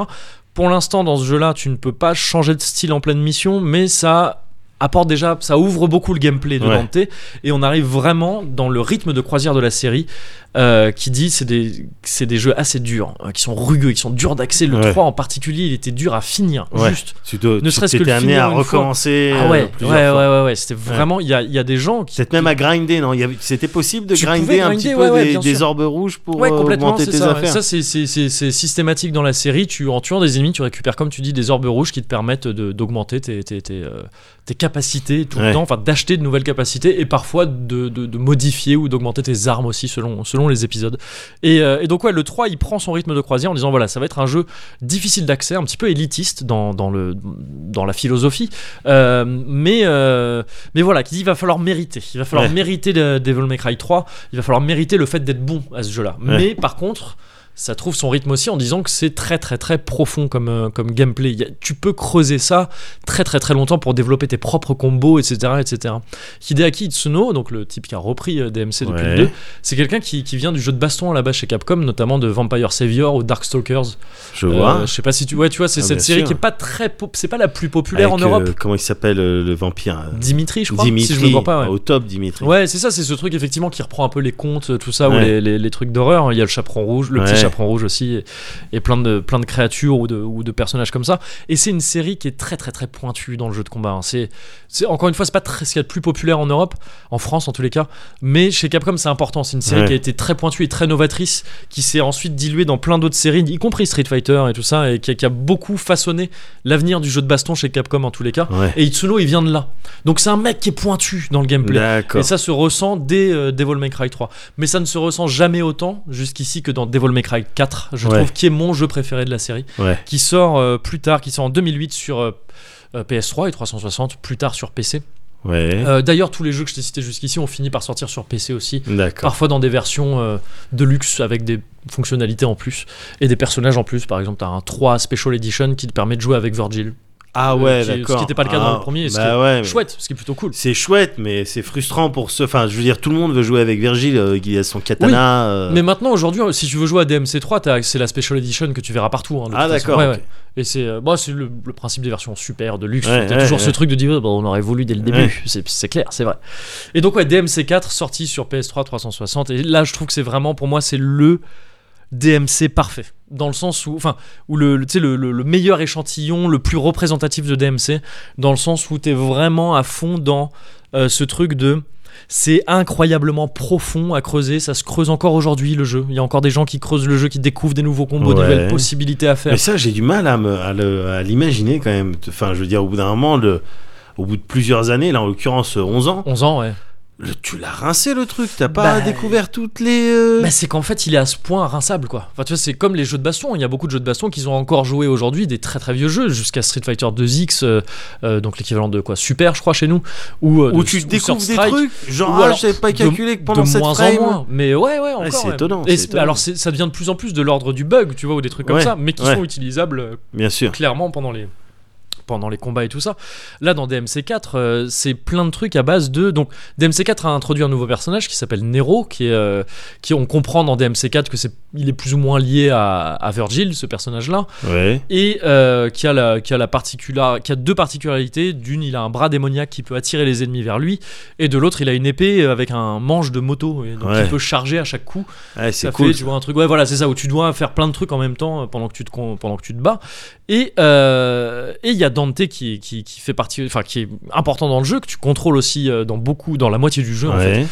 Et euh, Dante, il a tous ses styles du 3, sauf que tu peux les switcher quand tu veux euh, en combat, Ah, euh, en, en mission. Et donc tu as, 4 styles, 5 styles en fait en débloquer un au bout d'un moment su- supplémentaires, et 4 armes de corps à corps et 4 armes à, dis- à distance. Tout ça, tu peux switcher ouais. tout le temps, à n'importe quel moment. Ouais. Donc c'est te dire un peu la possibilité du truc, parce que chaque arme a plein de combos différents, plein de particularités, des petits détails de trucs et tout. C'est dingue. Et on a découvert rapidement qu'on pouvait. C'est vraiment, ouais, c'est vraiment le, jeu, le, le plus jeu de combat des beat'em all, parce qu'on trouve des trucs qui sont vraiment de l'ordre du jargon du jeu de combat, du jump cancel, des trucs comme ça. Où, en fait, tu peux annu- annuler des, des, des coups que tu es en train de faire aux ennemis en sautant sur ces ennemis-là. Et D'accord. ça fait que tu peux rester en l'air tout le temps. Euh, Dante, en switchant de style, il peut utiliser le, le, le, le trickster pour faire des dashs. Il annule l'animation du dash par une action d'un autre style. Il revient au dash juste après. Ça fait qu'il peut enchaîner des dashs en l'air. Ah ouais. Ce qu'il n'est pas censé pouvoir faire normalement. Tu vois, c'est plein de trucs comme ça où tu tords un petit peu les règles du jeu. Ouais. Euh, mais pour faire des trucs hallucinants. Il y a un type sur, euh, sur, que tu trouves sur euh, YouTube qui s'appelle euh, Donguri. Euh, Il y a un chiffre derrière, mais je sais plus ce que c'est. Si tu tapes Donguri, tu, tu tombes Ouais. dessus. Euh, et qui est hallucinant, qui publiait encore il y a quelques semaines des combos vidéo de DMC4 avec des nouveaux trucs dedans, quoi. D'accord. Et, et pourtant, c'est le mec qui a le plus rincé le jeu du monde. quoi. Ouais, C'est ouais. c'est un des seuls types, je pense, dans le monde, hein, vraiment, et j'exagère pas en disant ça. C'est un des seuls types dont on peut dire qu'il maîtrise presque en- complètement Dante dans ce, dans ce jeu-là, dans DMC4. D'accord. Nero, c'est déjà un personnage ultra dur à maîtriser. Dante, c'est surhumain. Ouais. Pour moi, c'est vraiment, on est sur du surhumain, euh, littéralement. Ouais. Il faut, il- ne serait-ce que la manière dont il tient sa manette, il est en crabe euh, d'un côté Ah ouais, parce tout. que c'est- des combinaisons. c'est ça, il y a euh, trop de trucs à faire en même temps euh, si tu veux profiter de tout ce que peut faire le Le perso. nombre quoi. d'inputs, il est, il est juste flippant si t'as envie de ça. faire des trucs dedans. Ouais, ouais, ouais. Et t'as des vidéos où tu vois ses inputs, tu sais, où il a un truc qui traque toutes ses inputs. Et c'est, oui, c'est hallucinant. Ouais. Et donc, ça, c'est DMC4. Voilà. À côté de ça, voilà, il est, c'est le plus DMC aussi parce que, à côté de ça, c'est un jeu que si tu le fais juste une fois comme ça pour l'histoire, il est juste sympa, voire pas top. Parce que tu le fais, tu fais une partie avec Nero et tu Ouais. refais quasiment la même chose avec Dante. C'est ce que j'avais dû faire. euh, Ouais, j'imagine, Ouais. j'imagine, ouais, c'est ça. Parce qu'en fait, euh, si tu fais pas gaffe, euh, DMC, s'il arrive comme ça, tu dis ah oui, c'est rigolo, euh, voilà, c'est stylé, on fait des trucs, très bien, c'est agréable à jouer, c'est toujours très agréable à prendre en main, mais tu peux pas forcément soupçonner tout ce qu'il y a derrière, même si le jeu. Euh, fait beaucoup d'appels du pied avec ses notes, avec ses difficultés que tu débloques Bien au fur et à mesure. Il appelle un petit peu à ce que tu y reviennes et à ce que tu le creuses, tu vois. Ouais. Il te dit, mais tu veux pas essayer de débloquer un S quand même dans tous les niveaux? Ouais, mais alors, par exemple, moi, je suis pas, euh, je suis pas rentré aussi profondément Ouais. euh, dans les mécaniques de, de, des MC4, ouais. mais je- je- j'ai quand même le souvenir que des S ou, Ah, des, des S. dou- ou des double S, Ah oui, non, mais t'as certainement eu même ou des triple S. euh, Ouais, c'est ça, ce qui est la- ai eu quoi, ce tu qui est la note maximale en mais en combo. tirant, en tirant sur des gens, en mettant des coups derrière. Ouais, alors non, mais des triple S, t'en as, je- t'en as vraiment eu, c'est sûr. Sinon, t'es vraiment quelqu'un qui est mauvais aux jeux vidéo. Et je Ah, sais que c'est pas le cas. Je sais que c'est pas le cas. Euh, mais euh, par contre, ce qui est plus dur à avoir, c'est la note générale S Ah, dans tous les niveaux. En fin de niveau, Ah, t'as une note générale. Et qui Pareil, est- tu, tu et peux c'est- avoir des notes S dans certains niveaux, hein, Ouais. c'est faisable. Mais avoir tout partout, là, faut commencer à, à toucher. Et ça prend quoi en compte? Le temps que t'as passé ou uniquement le, le, le- Dans tes le- combats? Dans le 4, c'est basé sur trois trucs. Sur les, les performances en combat, les scores que tu as en combat, plus tu, plus tu maintiens ton triple S en combat, parce que c'est ça aussi, c'est tu peux atteindre le triple S, Ouais, tu vois, ça augmente selon les coups que tu fais, en sachant que plus tu répètes le même coup, moins il rapportera de points, donc moins ça augmente, Ouais, jusqu'à rapporter 0 points, et même ça va baisser ton score, parce que ton score baisse en permanence tant que tu fais pas de nouveaux je trucs. vois.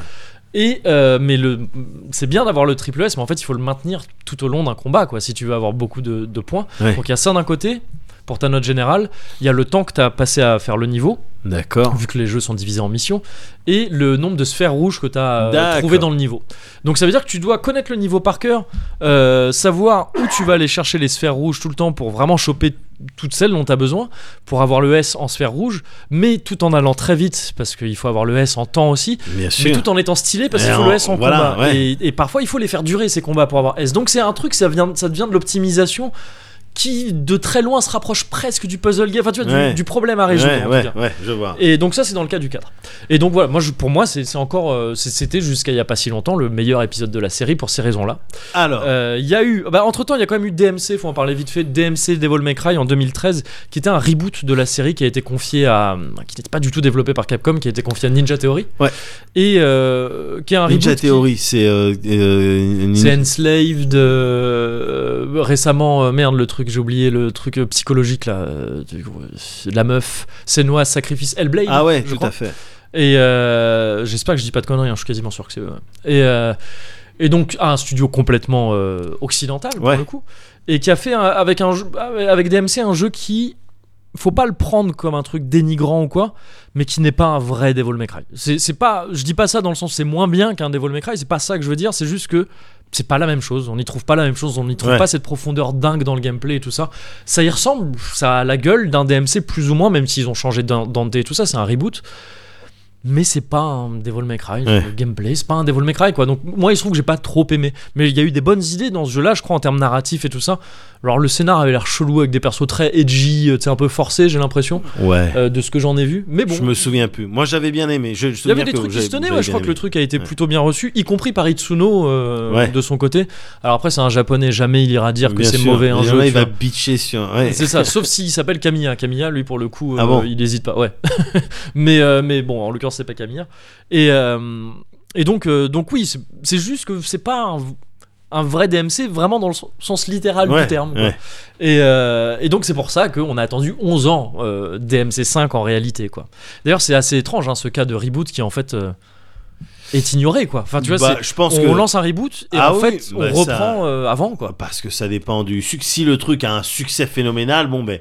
Ouais. On n'a qu'à dire qu'on part de là. Oui. Et autrement, bon, bah, c'est pas grave. C'est un peu ça. ouais. C'est un peu ça. Après, il me semble pas que le jeu est floppé non plus, hein, pas du tout. Ouais, mais- ouais, mais bon. visiblement, c'était pas assez il y a convaincant, pas quoi. Insufflé euh, autant de. Ouais, c'est ça, c'est ça. Et je pense qu'en fait, entre temps, Capcom a compris que les gens voulaient Aussi, du Capcom. sûr, enfin, tu vois, ils voulaient, c'était ce truc euh, DMC, euh, DMC Devil May Cry. Donc en 2013, c'était vraiment cette époque très sombre pour le jeu vidéo japonais, Ouais. où les studios japonais se disaient, ok, on s'ouvre aux occidentaux, qu'est-ce qu'ils veulent? Ouais. On va essayer de leur faire des jeux à Ouais, l'occidental. ouais, ouais. Mauvais, mauvais. euh, Mauvais move, ouais, mauvais parce que tout ce qu'on attendait, c'était des jeux japonais de la part Bien des sûr. japonais.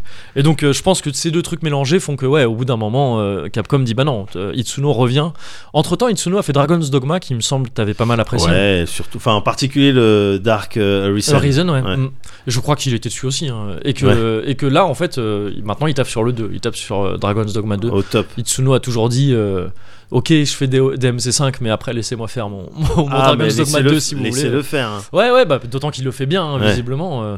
Et, euh, et donc voilà, Devil May Cry 5, un jeu que j'ai attendu 11 ans et que j'attendais comme le meilleur jeu et qui avait toutes les chances donc d'être un peu décevant, tu vois, pour Ouais. moi, un peu comme KH3 d'une certaine manière, c'est un peu le même genre de situation Ouais. même si c'était pas du tout pour le même genre de raison. Et euh, bah, je te l'ai spoilé hein, en début de, de, de, de, section là. Non, c'est le meilleur jeu. C'est le ouf. meilleur. C'est le meilleur DMC. C'est euh, le meilleur DMC. Alors c'est un peu dur à, c'est un peu dur à affirmer euh, comme- littéralement maintenant parce que encore une fois le 4 on a eu 11 ans pour le creuser, on a encore Ouais. découvert des trucs il y a pas si longtemps. Donc euh, est-ce que le 5 en a autant dans le ventre C'est impossible à dire maintenant. Mais c'est en f- je comprends, j'ai joué à ce jeu, j'ai pas compris quoi. Ah tous bon? les, t- tous les trucs je me suis pris des claques tout le temps, ça faisait longtemps que j'avais pas fait un jeu qui m'a retourné la gueule comme ça D'accord. en permanence, en permanence. C'est DMC5 très rapidement, c'est c'est un jeu qui te parle de toujours de ces histoires de Dante, Nero là en l'occurrence qui, Ouais. qui revient. hein. C'est une suite directe au 4 Ouais. euh, qui fait beaucoup référence à l'histoire du 1 et du 3, c'est-à-dire c'est aux racines un peu de, Ouais. DMC de Devil May Cry quelque part, et euh, qui rajoute un nouveau personnage qui s'appelle V. V. Ouais. Et qui est intéressant parce que c'est un personnage qui est trop faible pour se battre et qui se bat pas lui-même, qui se bat avec des familiers euh, démoniaques qui Ouais, sont des, classe. des ennemis qu'on avait croisés dans le 1 et tout Ouais. ça. Presque un feeling un peu Bayonetta quand elle utilise ses cheveux. Peu. euh, Ouais, complètement. ouais, Ouais, ouais, il y, a- y de ça, ouais, complètement. C'est vrai. D'autant qu'un un de ses familiers est une espèce de panthère. Ouais. Et Bayonetta peut se transformer en panthère dans, dans la série aussi. Et, euh, et, et ce personnage est super intéressant parce que DMC, c'est l'univers du, euh, du mec gaillard qui fonce dans les ennemis, qui les défonce, qui jette des bus s'il faut. et, et voilà. Mais, euh, mais non, non, vie, ça marche bien. le personnage marche bien. Et Dante et Nero, ils sont dingues à jouer. Le gameplay, c'est fou. Ouais. C'est DMC 4, c'était dingue. DMC 5, c'est mental. C'est au-delà du mental. C'est hallucinant. Le, le, le- les, les ch- le champ des possibles de ces personnages. C'est dingue. C'est, Mais t'as commencé parce que t'en es quoi Ton troisième run là, c'est ça? Oui, c'est ouais, c'est ça. Ouais, je suis dans le troisième run actuellement. C'est-à-dire que je l'ai fait en mode normal au début. Par défaut, t'as mode facile et normal. Ouais. Le mode facile a peu d'intérêt si, si t'as déjà joué à des, à Ouais. des Devil May Cry. Tu fais le mode normal qui est déjà très facile honnêtement dans le 5. Ouais. Et après tu débloques de plus en plus dur. Et après tu repasses en essayant d'avoir le S partout. Ouais. Euh, alors il se trouve que le, le seul, la seule petite chiffonnade que je peux avoir sur Vas-y. DMC5 c'est le système de score justement. Qui se base maintenant uniquement sur les performances en combat. Ah et plus sur le temps et sur les sphères que tu vas trouver. Ah. J'aime moins le système de score, mais pff, bon, c'est pas très grave, c'est pas, on s'en fout. Le gameplay, c'est le principal. Je suis vraiment un mec de, pour moi, DMC, il faut savoir où tu mets les pieds. C'est le jeu du gameplay pur. C'est ça. Tu, tu peux y jouer une première fois, y voir du style dans l'habillage, et l'habillage, il est magnifique hein, de Ouais. DMC5. C'est le RE Engine qui est fou, hein. c'est le rendu. euh, il avait déjà fait ses preuves sur Resident Evil 7 et sur Resi- le remake de Resident Evil 2, ce moteur-là, mais euh, on pouvait quand même douter parce que c'est pas du tout le même type de jeu qu'un Resident Evil, mais euh, qu'un DMC par contre, pardon. Mais euh, ça tient trop la route, c'est trop, il est, il est fou ce moteur-là. Ouais. Ils ont un gros truc Capcom avec ça. C'est la, la physique du, du, du, du jeu, le, le, le- les retours que t'as quand tu frappes et Ouais. tout, et les- la gueule qu'ils ont, la gueule des graphismes et tout, c'est dingue. C'est- vraiment, vraiment, vraiment très impressionnant. Et ça tourne, mais comme un charme sur PC, même avec des, des, des machines qui tirent un peu la gueule. Même en ultra? Même en ultra, ouais, c'est ça. Ok. Alors sur ma bécane, tu mets tout en ultra, tu te poses pas Bah, de questions de toute façon. mais, mais non, ouais, c'est c'est dingue. Et donc ouais, il y a ça qui est très bien, mais c'est vraiment des jeux et c'est en ça que DMC5 est fou et c'est en ça qu'on peut aussi, si on n'est pas dans ce, si on n'est pas cli- client de ça, on peut m'entendre dire. euh, meilleur jeu et tout ça mais pas trop comprendre pourquoi. Ouais. mais c'est vraiment un jeu qui j'aime pas dire ça habituellement. Pour moi si un jeu impose ça c'est pas forcément bon signe mais DMC5 vraiment c'est un jeu que tu dois recommencer qui, qui, qui est bien la première fois que tu le fais qui est excellent la première fois que tu le fais Ouais. mais qui ne révèle vraiment son essence sa vraie nature que quand tu vas le refaire Mais pourquoi? Parce que t'as accès à plus de coups ou juste parce que t'as appris des choses qui, euh, hein, qui te, qui t'ouvrent des nouvelles portes en. vraiment les deux en fait parce que tu, tu n'as pas tes personnages complets à la fin d'un run D'accord. Euh, tu- vu que tu débloques des, des capacités au fur et à mesure et que tu y en a que tu dois débloquer en acquérant des sphères rouges Ouais. et tout ça et en un run tu peux pas avoir tout ça sauf si tu farmes mais vraiment Ouais. de manière abusive pour le coup Euh, et aussi parce que DMC5 prend pour le coup un malin plaisir à redéfinir ses persos régulièrement en changeant leurs armes, en changeant leur arsenal, en changeant, euh, je viens de dire deux fois la même chose, en changeant, en changeant les, les pouvoirs qui, auxquels ils ont accès et tout ça. Le, littéralement dans DMC5, le dernier boss c'est un tuto. Littéralement. Le Ah bon dernier boss, enfin c'est un combat de dernier boss, Ouais. mais t'as un tuto dans le combat. Tu lances le combat, tuto. Et, et qui est même pas un tuto, enfin tu sais, c'est un peu en même temps que le combat et tout. C'est vraiment. Et je trouve ça en fait très élégant en fait. C'est vraiment une manière que le jeu a de te dire.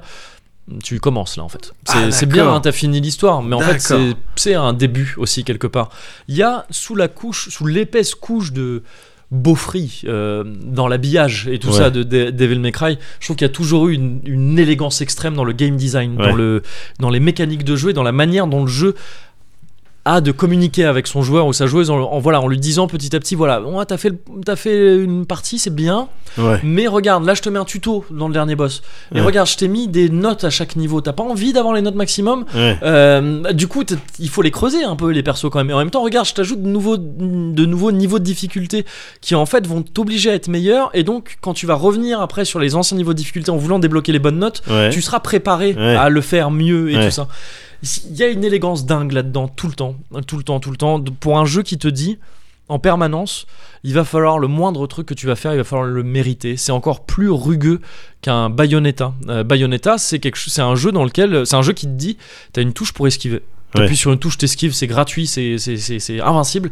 Et en plus, si tu le fais bien, ça ralentit le Ça temps, donc ralentit c'est le encore temps, plus ouais. kiffant pour toi. après. Ouais.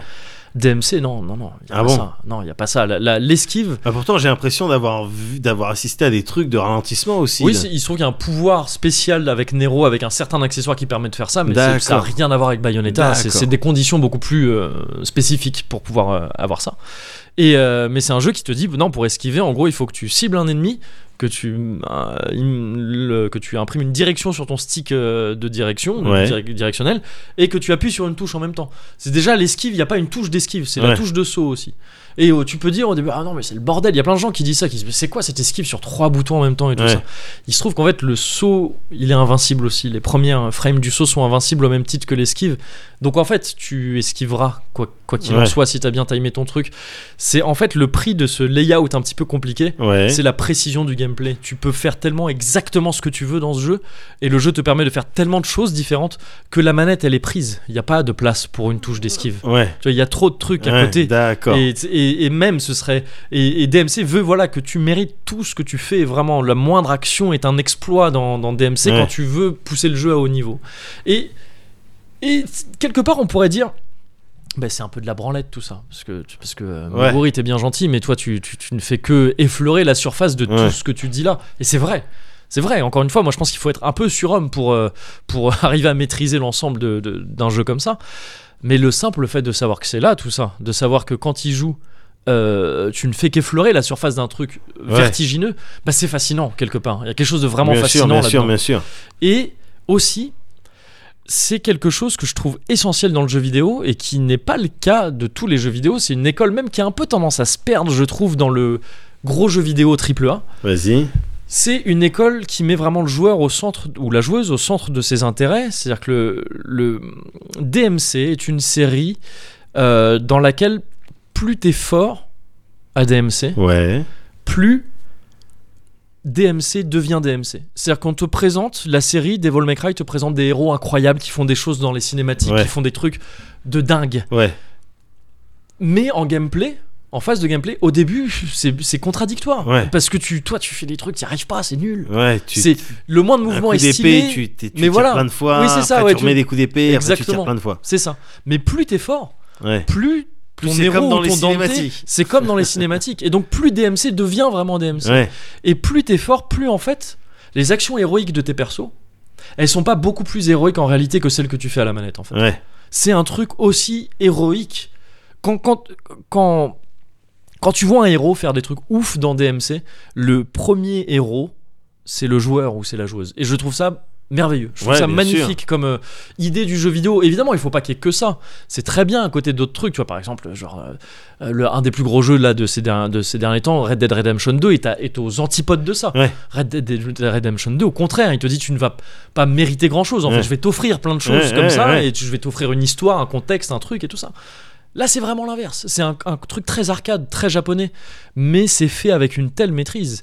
C'est dingue, c'est dingue, c'est très élégant, c'est très beau comme jeu. Quoi. Je, je- je trouve ça je- vraiment impressionnant. Je veux, dire, c'est pas de l'effet de style quand je dis que pour moi, c'est le meilleur jeu de ces- cette année, sûr pour moi. Alors qu'il y a. Sekiro qui arrive bientôt et que c'est un jeu que j'attends Ah ouais. énormément. Je ne peux pas concevoir DMC5 mieux que ce qu'il est actuellement. D'accord. À part des détails, vraiment des détails comme ce système de score, le personnage de V qui a l'air euh, d'avoir ses limites quand même. Ils ont voulu Je essayer vu un truc. Il surfe sur des insectes, c'est ça? Ouais, sur ces non, c'est sur C'est- pas vraiment des insectes, c'est son c'est sa panthère en fait qui se matérialise, Ah, mais ça fait ouais, ça fait une- un effet un peu bruyant. ok.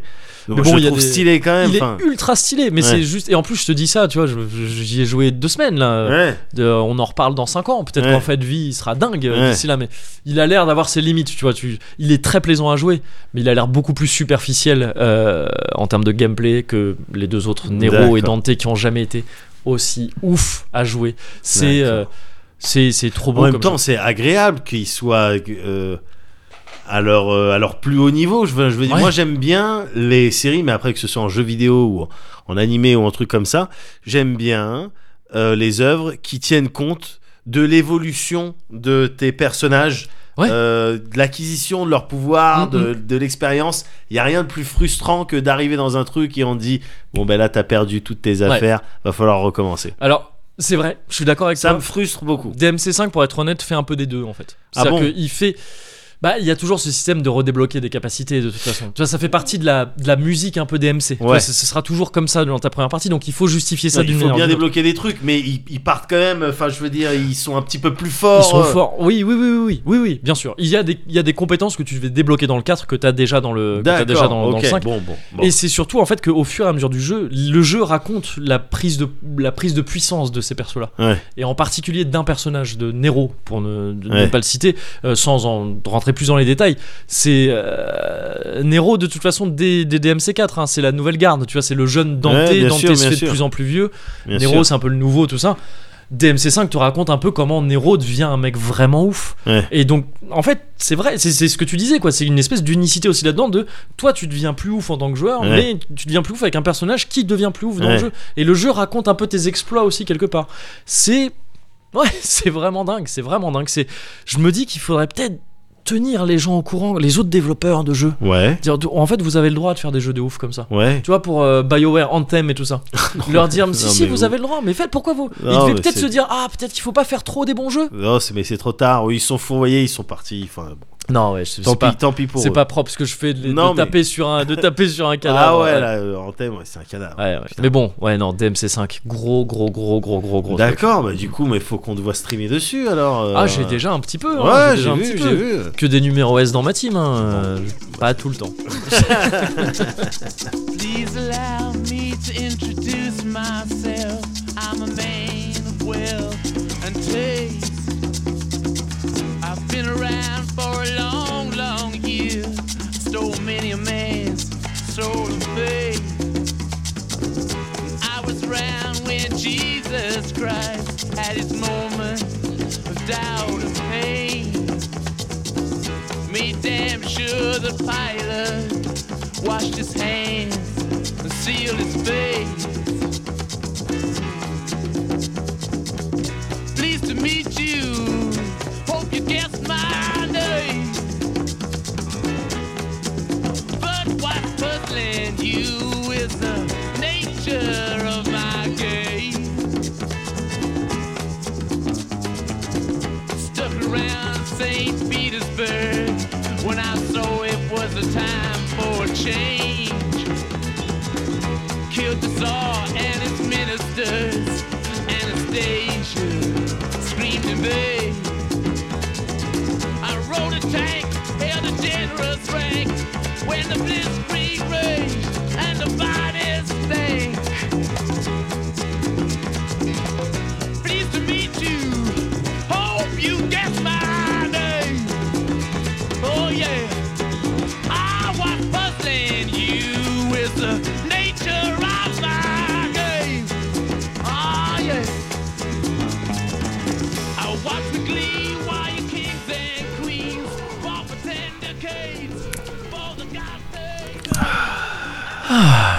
Ah ouais, Donc tu kiffes ton, tu kiffes ton jeu vidéo en ce moment. ça va. non, oui, oui, je suis, je suis vraiment. euh, Et quand je me dis qu'il y a ces kilos qui arrivent pas longtemps après, bah ouais, gars. je, je, je sais pas comment je vais faire. Enfin, c'est Bah, impressionnant. en c'est- tout c'est cas, tu dingue. vas faire. Ah, je vais faire. Ouais, En tout oui, cas, je vais vas faire. faire. Ouais, ouais, ouais. Il faut se prendre le temps, gars. Évidemment. Il faut se prendre le temps de faire les choses euh, qu'on a envie de faire. Parce que le temps, il est précieux. Ouais. Et tu vois, là, tu vois tout le wisdom dans Ah le- bah là, je- ouais, j'ai l'impression de. sur mon arcade euh, ancien. Comment c'était avant le grand effondrement? Bah écoute, avant le grand effondrement, t'avais des séries comme Beverly Hills, Ouais. comme Supercopter. Oh putain. Ah putain. Ouais, gars, je sais Ouais, bien. ils sont pas cités euh, au hasard, hein, Bah ces non, séries. Ah là là. gars, Springfellow Hawk, Dylan McKay. Ouais. Ah, pff, allez, je suis désolé, mais je vais. euh, Non, Pour bah moi. vas-y, bah pour, c'est clair. un pour- petit peu de Brésil euh, pour. Pour, pour Mona aussi, de Madame et Servie. Allez, pour tout C'est le vrai monde, pour tout le ouais. monde. allez. Hum. Non, gars, Ah, c'est un petit peu mes années 90 hein, qui commencent à qui commencent à disparaître peut-être. ah euh, bah ouais. Hein. À s'effacer. Ouais, ouais, ouais. Fatalement, ça finit par arriver. hein, Ouais, malgré tous mes efforts, euh, comme en 99 où j'ai fait ces vidéos, c'est vrai. pour essayer de conserver quelque Bah chose, oui. quoi, d'avoir une, un style de legacy. Bien sûr. Euh, mais c'est vrai que les années 90, euh, c'était bien. euh, et puis ça commence un petit peu à. C'était ambivalent, si je puis me partir- C'était ambivalent, Ouais. mais c'était une époque Ouais. Euh, où malgré euh, l'absence d'internet. Le- en tout cas dans les dans les early, euh, Oui. dans les débuts des années 90. Et puis même l'absence d'internet tel qu'on connaît aujourd'hui, Oui, oui, de même enfin, manière. ça n'avait rien sûr, à voir. Bien sûr. Internet tenait sur des CD. Oui, mais voilà, donc voilà, tout est, euh, tout est dit. Mais malgré ça, Ouais. j'arrivais tout de même à me, à me provider Ouais. en produits culturels. Ouais. J'arrivais quand même à faire ça. J'étais déjà un petit curieux à l'époque. Mhm. Et je te dis ça euh, parce que euh, justement les Dylan, les Springfellow, ça me, ça, me, ça me faisait penser, repenser à ça. Mais comment, ok, quand est-ce que j'avais le temps de regarder ça? Que, Comment je euh, partitionnais mon, mon schedule Ouais. pour pouvoir, bon ben je vais mater ça, je vais lire ça, Mhm. je vais écouter ça. C'était assez euh, et en, en parallèle j'avais l'école et tout, avec, donc c'était pas spécialement facile, mais j'ai quand même réussi Ouais. Avec l'aide de ple- plein de plein de gens. Je t'ai déjà parlé de, tu sais, ces euh, ces asiates euh, pour la plupart Ouais.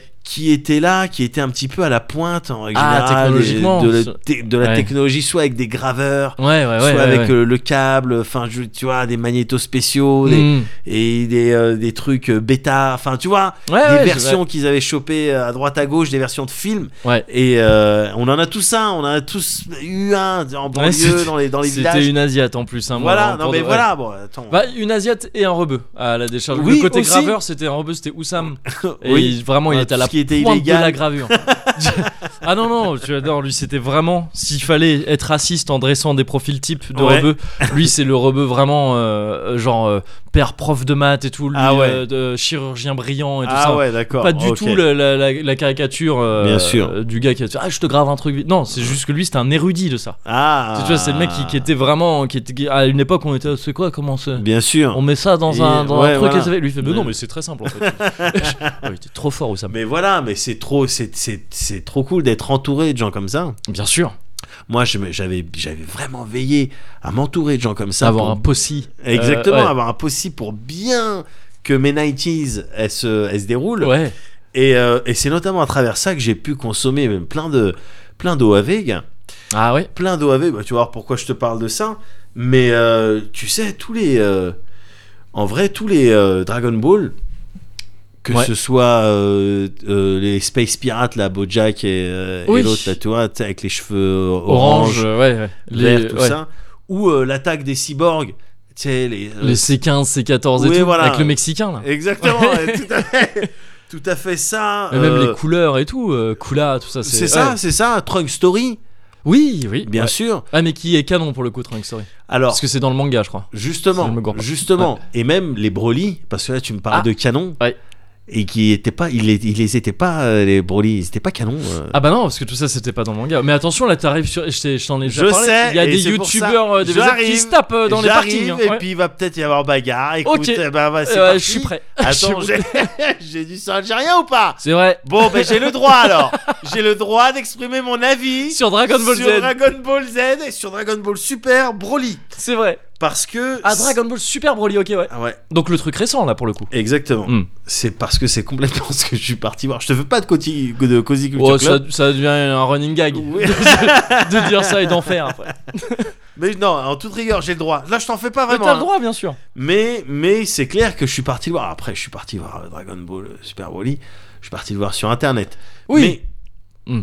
Pour une raison euh, euh, particulière. Ouais. C'est-à-dire que ces OAV euh, que je mentionnais euh, là il y a quelques minutes, Mhm. tout ça, gars, je l'ai vu. Je l'ai vu plusieurs fois, évidemment. J'avais Ouais. ça sur cassette, tout ça. Mais je l'ai vu exclusivement en VO non sous-titré.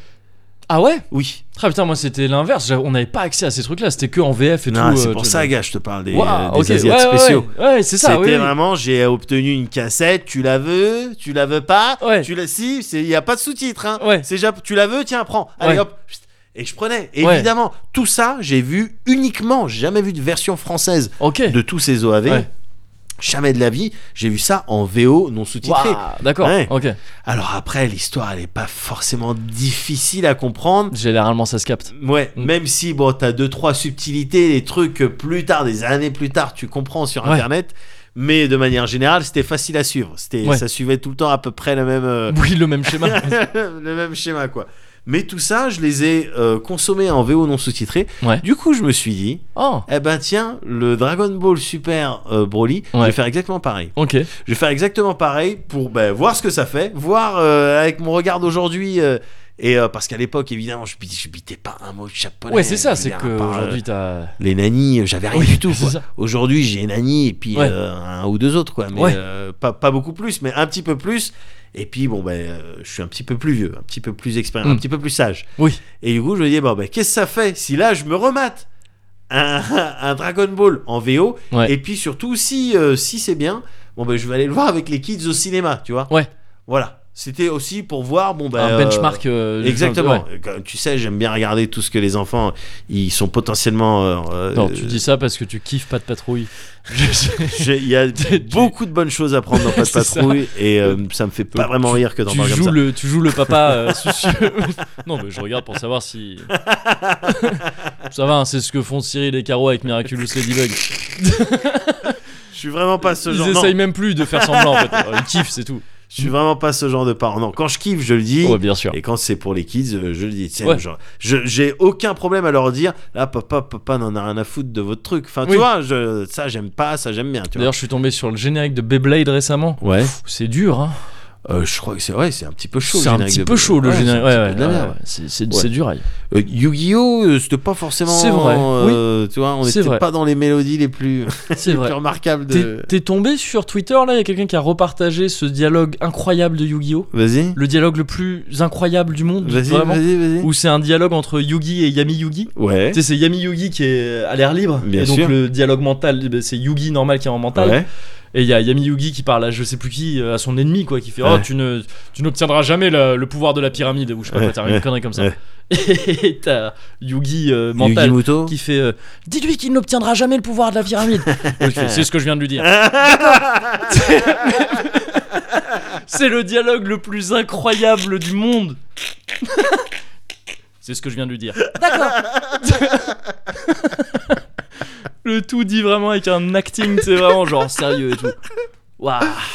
Bon, ben heureusement, t'as pas ça. hein. Dans Ouais, le- j'espère enfin, en tout cas, en japonais, moi, j'avais pas le sentiment qu'il y avait ça. qu'il y avait ça, ouais. Mais c'est du coup non sous-titré aussi? Ah ouais, gars. Ah, ok, ok. Ah bah ouais, gars. Euh, je me suis maté ça. Je me suis maté ça. Eh ben, j'y suis allé vraiment en mode euh, bon, je vais regarder s'il Ouais. y a un petit peu de bagarre. Ouais. Et une ou deux leçons que je peux crafter derrière euh, de Pour type, euh, bah, tu vois, faut Ouais. bien écouter ton papa. Ouais. Un truc comme ça, bon bah vas-y, j'achète quoi. Ouais. Je me suis fait surprendre. Dragon Ball Super Broly, il est trop bien.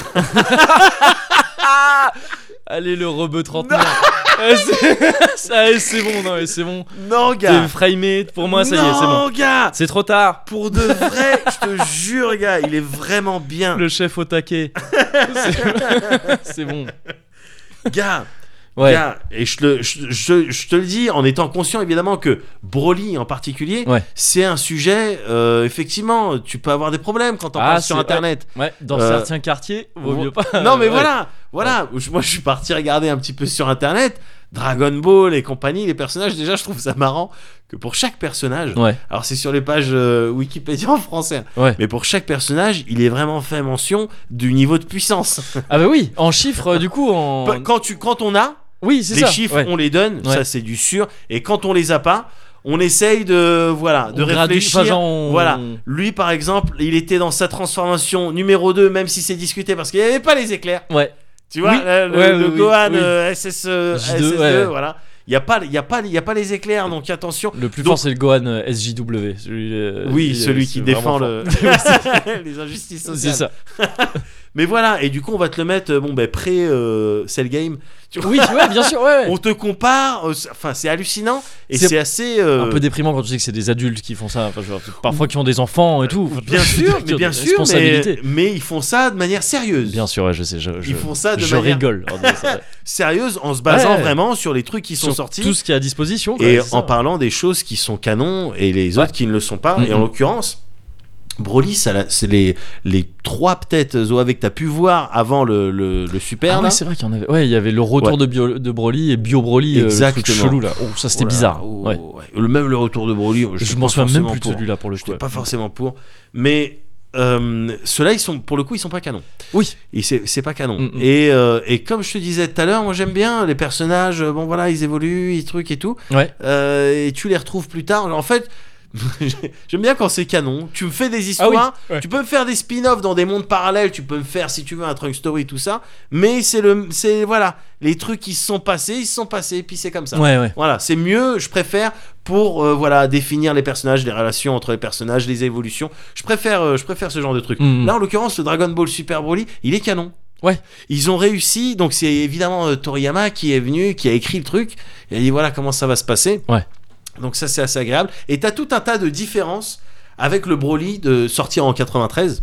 Ah, c'était 93, putain, ouais. Ouais, Ouais. C'était, c'était vieux, gars. Ouais. Tout un tas de différences. Et, et pour chacune de ces trucs-là, parce que je l'ai encore bien en mémoire, le, je l'ai maté Le comme premier plein de Broly, gens. ouais. Mm. Comme plein de gens, je l'ai maté, mais des, peut-être des centaines de fois.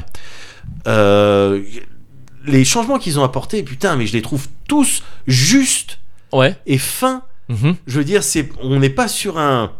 Je sais bien que quand je parle d'un film Dragon Ball, tu vois, il ok, bon, il y a des méchants. D'accord, ok. Oui. Il y a Goku Ouais. qui arrive. Ouais. D'accord, bon, il va se battre. Mm. Bon, au début, c'est chaud. Après, ouais, il se transforme. Après, il y a les amis. Ouais. Et après, on gagne. Ouais.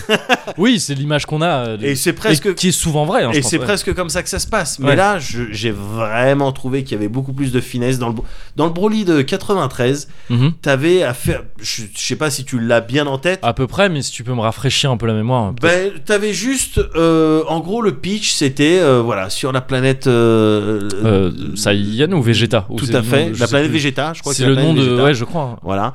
T'as le père à Vegeta. Ouais, ça Je- s'appelle- elle C'est s'appelle ça, ouais, Vegeta, j'avais la peur de planète. dire de grosses conneries Non, en non, fait. non, mais je si, crois, c'est elle ça. s'appelle ouais. Vegeta. Mm. T'as le père à Vegeta qui Ouais. est là, un truc et tout. Ils sont en train de faire la prochaine génération de, de Saiyan, tout ça. Ouais. T'as euh, Broly, bébé, qui Oui. manifestement euh, a un niveau de puissance euh, égal à 10 000, donc beaucoup, Ah, c'est beaucoup plus élevé c'est que pas mal. n'importe qui. Ouais. Tu vois, à la, à la hauteur, au niveau d'un Saiyan euh, d'élite. Ouais, c'est en fait à peu près euh, le niveau de Sangoku en Kaioken euh, quand il arrive, Ah. euh, puisque c'est over 9000. Oui, euh, Donc, à peu quand de choses il arrive, près, euh, voilà, face à Vegeta et Nappa. Exactement. Si je ne me trompe pas. exactement. Mais alors Et- que c'est un bébé là, on parle d'un bébé. Tout euh, à fait, Broly, on parle d'un bébé, et du coup, le père, euh, le père de Vegeta qui Mm. voit ça d'un mauvais oeil parce qu'il veut que ce soit son fils, évidemment. Oui. Le prince euh, de tout. euh, Ouais. et- Le ben, prince des Saiyans. Ouais, exactement, voilà. Lui-même, il décide d'exiler euh, Ah, yeah, yeah, ok. Broly et Ouais. son père, euh, comment il s'appelle? Paragus Paragus, pardon. Ouais.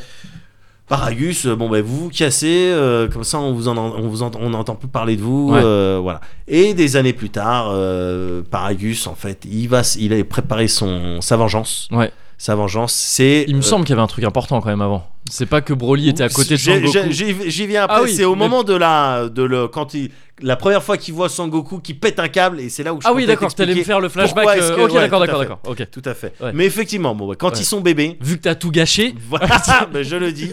Quand ils étaient dans leur incubateur, quand ils étaient bébés, euh, il y avait Sangoku qui était euh, juste à côté de Broly et qui faisait qu'à chialer.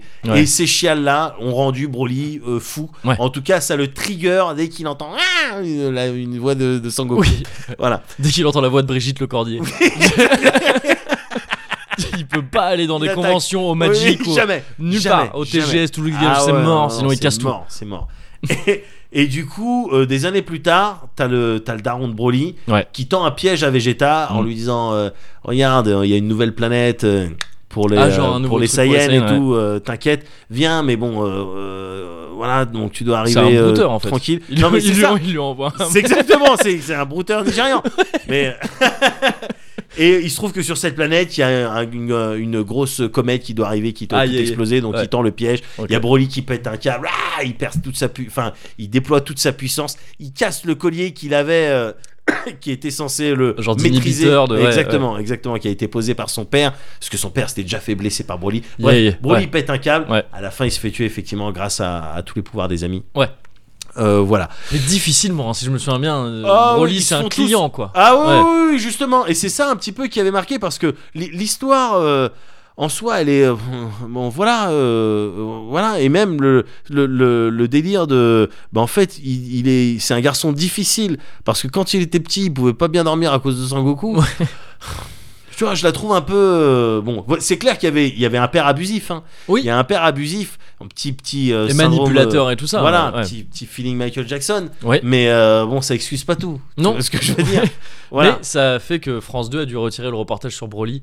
euh, qui je sais plus si c'est France 2, mais la chaîne qui devait diffuser Mais le voilà. documentaire. Du coup, du coup, bon, moi, j'étais pas pleinement satisfait. Ouais. À l'époque, même ça, je l'avais compris, alors que je l'avais vu en VO. Quoi. Enfin, Ouais. je veux dire, c'était assez clair. Et puis l'autre, impeccable. Et puis il y avait l'histoire du guerrier millénaire aussi, non? C'est pas. Ben, c'était le guerrier. En fait, Le il fallait guerrier de la légende, quoi, Voilà, c'est il ça, fallait qu'il se transforme en, en- en guerrier euh, légendaire.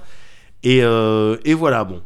Oui, oui, oui. Voilà. euh, mais à l'époque, il avait beaucoup plu parce que justement, quasiment uniquement à cause de sa brutalité, Ouais, ça, sa ouais. violence. Enfin, je veux dire, il avait, c'était lui qui avait le plus de muscles. Oui, c'est clair. C'était lui qui avait le plus de muscles. Et il était et plus il se battait, plus il était fort. Un style de Hulk en fait. euh, Tu vois, plus il s'énerve, plus il a de la puissance. Mm, mm. Et je pense que le côté guerrier millénaire aussi a joué. Parce que c'est Oui. un côté mythique, quoi. Bien sûr. À la base, c'était censé être. Sangoku, parce que premier guerrier- super guerrier, en fait, tout le monde est super guerrier. Ah, d'accord, on va reprendre cette légende du guerrier millénaire, c'est lui. Voilà. Ah, stylé. Ouais. Enfin, je vois, il y a un côté mythique dans le truc, quoi. Tout à fait. Mais ils étaient pas encore au clair sur Oui, oui. les différentes euh, transformations. Ouais. Tu vois, Oui, ils ouais. avaient pas encore inventé du tout l'ultra instinct ou des conneries Ah bah comme non, ça. ouais, donc, euh, c'était toujours été un petit peu difficile, en tout cas dans ces OAV, de, et, et- et ça rendait encore plus difficile la- la- les comparaisons de puissance, sûr, ouais, ça, euh, ouais. évidemment. Là, avec le, le Dragon Ball Super Broly, Ça reprend donc l'histoire, en fait. Ça Ça, reprend- l'histoire de Broly. ça reprend l'histoire. Donc c'est Ouais. sorti en France là, en, là il y a quelques jours en fait. hein. Ok. C'est sorti en France. En et- salle et tout? Ouais, carrément. ouais. Mhm. Carrément. Et, euh, et- mais c'est sorti en, il y a quelques mois au Japon, en décembre. Ouais. Et déjà, le truc euh, démarre sur. On, tu, passes, tu passes du temps. Je ne vais pas te raconter le film, mais tu passes du temps sur les origines de Broly.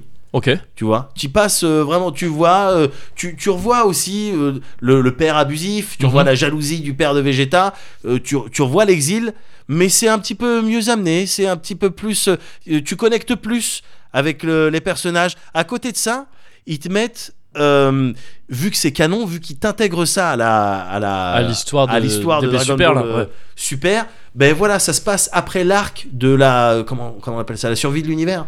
C'est ça, tu Ah, sais, où il y a suivi. le tournoi de tous les univers parallèles. J'ai pas suivi, enfin j'ai suivi ça de ah, loin. j'ai vu ça de loin, oui, d'accord. T'as dû voir le combat. C'est euh, là qu'il y a l'ultra instinct et tout, oui, justement. exactement. non ouais. Ok. Et le combat euh, Freezer Goku contre euh, Jiren, euh, une connerie comme ça. même pas sûr T'as pas vu ça je- ouais. Ouais, c'était assez stylé. J'ai vu, moi, c'est juste des extraits de, Ouais. de trucs que j'ai vu, mais c'était assez stylé de voir Freezer se battre euh, back to back. Ouais. C'était assez avec euh, C17 qui était dans le coin. Tu vois, Ah, c'est vrai assez qu'il ramène aussi des persos comme ça. Ouais, ouais, ouais, ouais.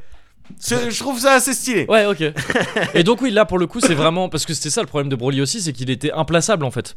Dans C'est ça. l'OAV Broly, tu pouvais pas le. C'est ça, puis il y Il a- marche pas. il y aurait eu pour trop ça que c'est pas canon, d'incohérences. quoi. Voilà, Ouais, il y c'est aurait ça. eu trop d'incohérences avec Lui, est censé être mort. Oui, Lui, si oui, c'est oui. trucs, ouais, voilà. Donc ça n'avait pas de sens. Là pour le coup, c'est vraiment, ouais, ça se passe euh, au bon moment quoi. Exactement, exactement. Et donc Mm. tu commences, tu vas passer du temps sur les origines de Broly. Tu Ouais. vas voir le père de Vegeta. Tu vas voir même Vegeta quand il est petit. Tu vois euh, Raditz. Tu vois, euh, ouais. voilà que donc tout ça, bon, bah si, en fait, ça fait qu'on voit partie. Paul Kwan? Malheureusement non. Malheureusement non. Mais ça fait suite donc à, à l'arc de la survie de l'univers Yeah. et ça démarre euh, tu- euh, chez Bulma en fait, là où tu commences à voir euh, ceux que t'aimes bien, ceux que tu connais. Ouais. C'est chez Bulma alors que c'est en train de chiller. T'as donc les Beerus, les Whis. Ah, ça, c'est, les de le chat, c'est le chat ouais. violet. Euh, c'est le, le- le- l'équivalent du là gardien du chat. Voilà, avec Ouais. euh, sa mèche blanche et tout. Ils sont en train de manger des profiteroles, je sais pas. D'accord. Mais je crois que le premier Broly, ça commençait comme ça aussi, avec un pique-nique où en VF, Krillin il chantait euh, Gentil petit coquelicot ou un truc comme ça. Ah, c'est pas impossible. Bah, un truc Avec un peu Géniale, il est beurré. Ouais, voilà, c'est ça. Ouais, Enfin, mais je crois que c'était souvent le cas dans les OAV en fait. Tu sais, ça Oui. commence euh, l'humour un petit peu, tu vois, à côté, Ouais. ouais, on chill et puis après, Bah c'est, oui, les et problèmes. après, quoi. ça part en couille. Ouais. Ça part en couille. Là, en l'occurrence, le partage en couille, c'est euh, le vol de, des boules de cristal. Ah, Qui- putain, qui- ils les ont toujours pas mis. Ils les ont, ils ont, ils en avaient 6 D'accord. Ils étaient chez Bulma posés sur le bureau, tu vois, et truc et tout. Et donc il y a un vol. Euh, derrière, tu vois qu'en fait, il y a un Kekaku qui se prépare. Freezer qui est revenu. Du coup, mais euh, voilà, qui a ressuscité, mais euh, évidemment qui a pas perdu euh, l'idée en tête de conquérir toute la galaxie. Ouais. Donc bah, voilà, il est encore dans ce, dans ce truc-là.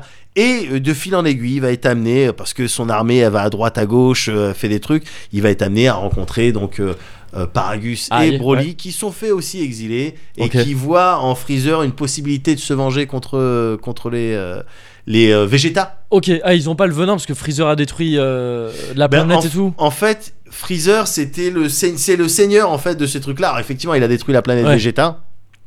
Je sais- ils ont pas l'air de À la lui en limite, tenir rigueur, ouais. ou en tout cas, c'est pas le, c'est pas la vengeance de maintenant. Ce sera ouais. peut-être la vengeance Oui, d'après, C'est ça. mais ouais. la vengeance de maintenant, c'est Vegeta. Ouais, ok, ok. Et ça aussi, j'ai bien aimé. Souvent, dans les, euh, dans les Dragon Ball, c'est vrai que dans les OAV euh, euh, DBZ, c'est vrai que c'est- Goku qui est là principalement. Il Mm. est, c'est lui le principal. Les Vegeta, ils sont un petit peu relégués au rang des Piccolo et des trucs. C'est-à-dire, ça peu, un- arrive, ouais, ouais, ça arrive, ça met deux trois coups. ouais. Tu vois, ça prend l'ascendant parce que ça s'est transformé en premier en vrai. hein. C'est Oui. ça. Ça s'est transformé en premier, donc ah super guerrier, regarde, Ouais. j'ai plus de j'ai plus de force. Mais la- le- l'antagoniste va se transformer, oui. va défoncer juste Ouais. pour montrer à tout le monde que non en fait c'est chaud. Ça met un coup de pied dans le bras. Voilà et, le bras après, il se tient, il se tient l'épaule. Voilà, Et tu il vois. va, il va prendre ton senzu. C'est non, jamais je le Ouais, bah dégage alors. je ne me ramasserai jamais. hein. Mais non mais ta gueule. Tu sers à ça quoi. Ouais, c'est dommage, hein, Et que c'est dommage. intéressant là-bas. Mais voilà, là, ben, là dans le Super Broly, t'as plein de tropes comme Ouais. ça. Ben non, qui sont Ah, pas, yeah, yeah, qui ouais. sont, qui sont plus d'actualité. Mm. On a essayé de réfléchir autrement.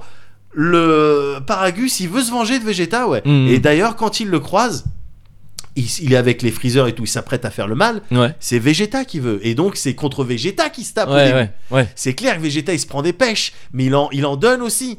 Le problème avec Broly, c'est que c'est un guerrier qui est, qui déjà qui a pas conscience qu'il peut avoir plusieurs transformations. Mais surtout, c'est un guerrier qui augmente sa puce. Plus il se bat, plus il, pareil que dans Ouais. en 93, Ok. plus il se bat, plus il devient fort. Mm. Et du coup, tu vois les, les transformations successives de Vegeta, et tu vois qu'il donne, qui donne, qui rend les coups. Tu vois, et ça, ça fait, rien que ça, ça fait plaisir. Ouais. Rien que ça, ça fait plaisir. Et après, t'as les Goku qui arrivent, et puis.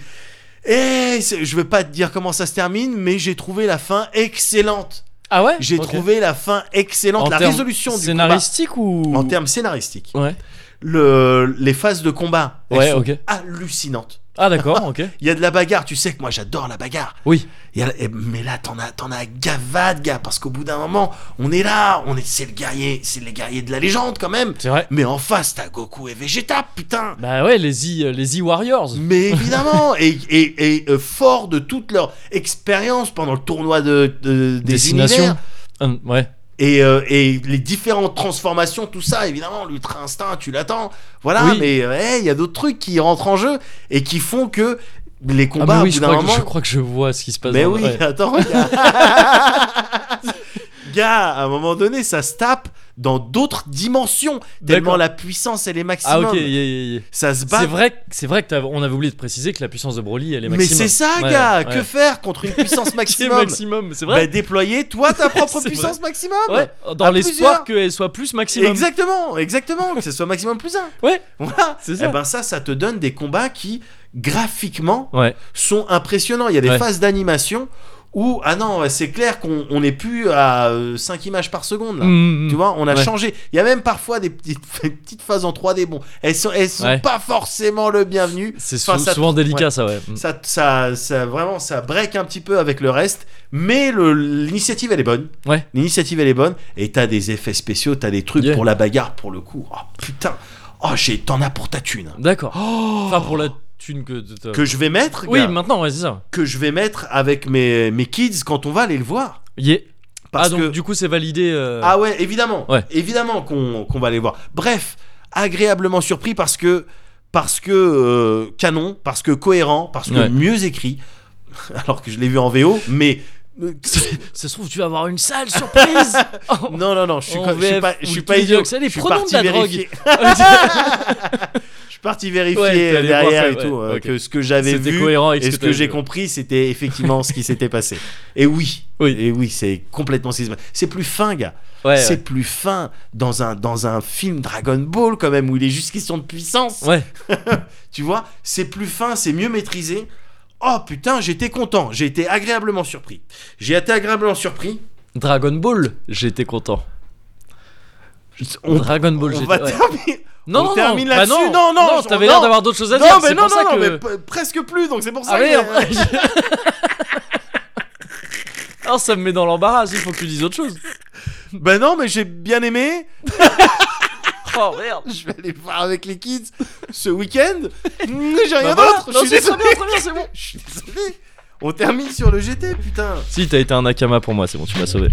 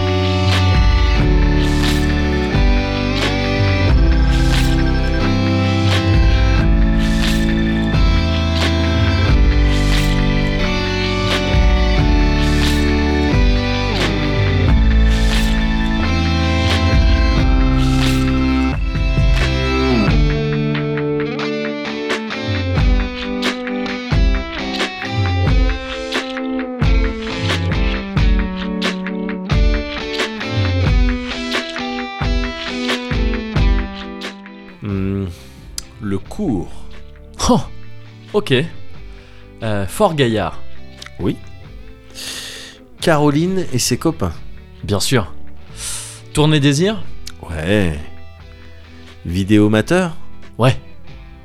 Euh, le château de Mylène au cœur des oliviers brûlés. Waouh. Pointu, Ça se regarde? bien sûr. PSG Manchester United. 3-1. Le remonté. Le remonté. C'est dégueulasse. ouais, ça c'est peut-être un peu trop Ah, porno. là, Peut-être, on a dit que softcore. Oui, pardon. Là, on a dit Non, que softcore. Ok, T'as perdu, perdu. Moguri. T'as perdu. Je suis désolé. On parle pas Je de le oui. remonté comme ça dans un programme Pas au familial. Oui, non, Ah c'est vrai. Attention. J'aurais dû mettre un trigger warning. Mais oui.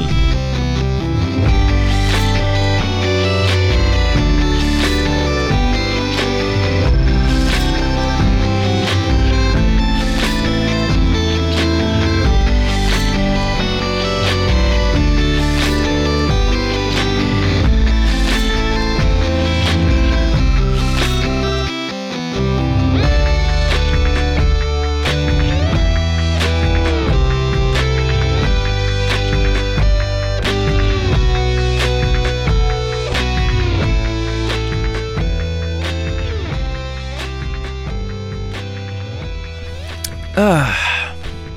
Écoute, merci pour ce Cozy Culture Club. Je- On enchaîne euh, avec la conclusion. J'avoue, je suis désolé. Je, Non, je- bah, sois pas ça, désolé. Je voulais parler un petit peu de Dragon Ball avec toi, quoi. Bah ouais. Eh, non, mais n'empêche qu'on n'avait jamais vraiment parlé de Dragon Ball. euh. Bah voilà, tu vois. C'est un truc sur lequel il fallait statuer aussi un petit peu. quoi. Bah oui, voilà.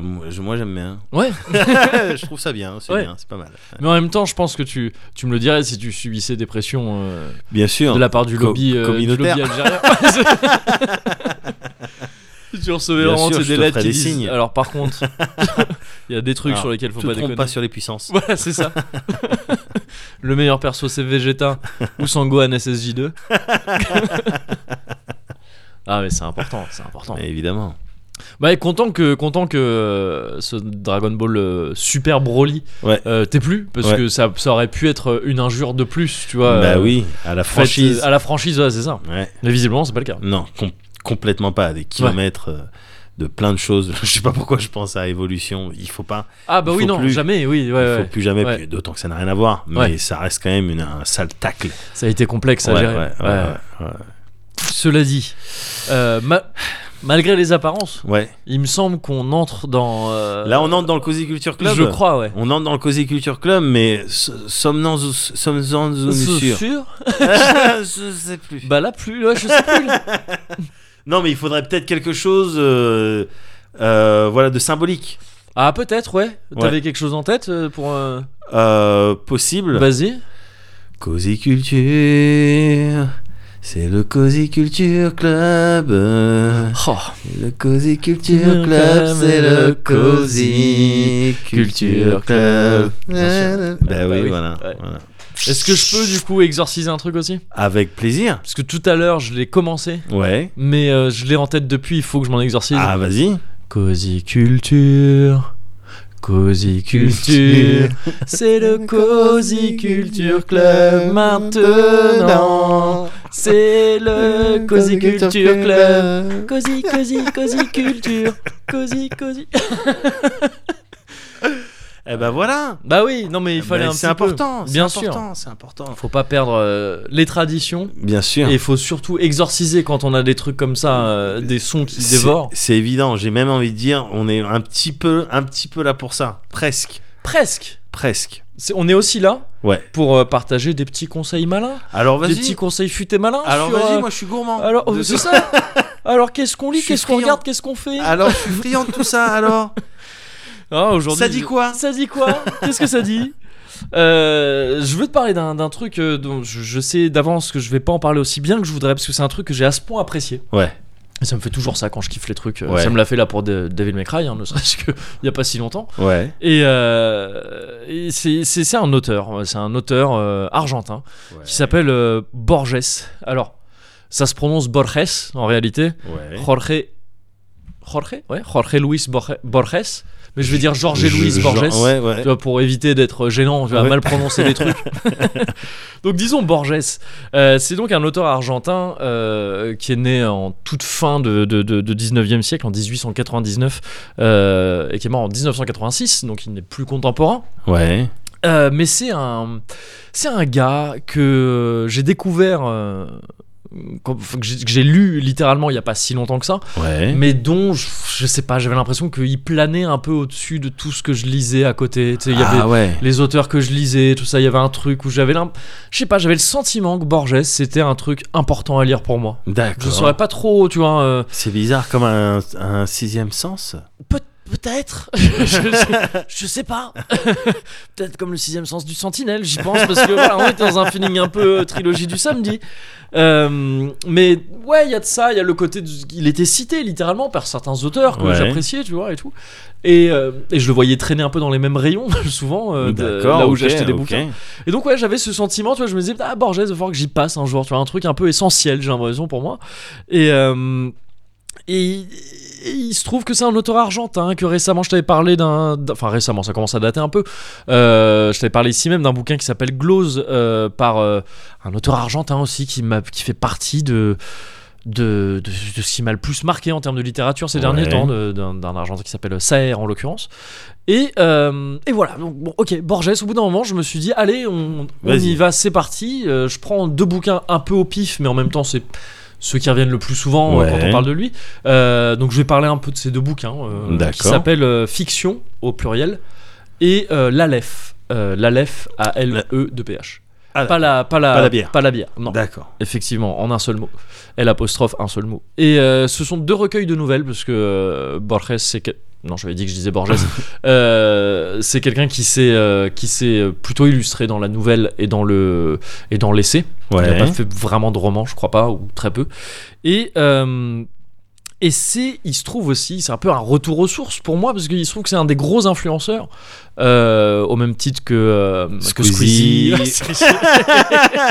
D'avoir prononcé ce mot-là m'a fait, m'a fait basculer là-dessus aussi.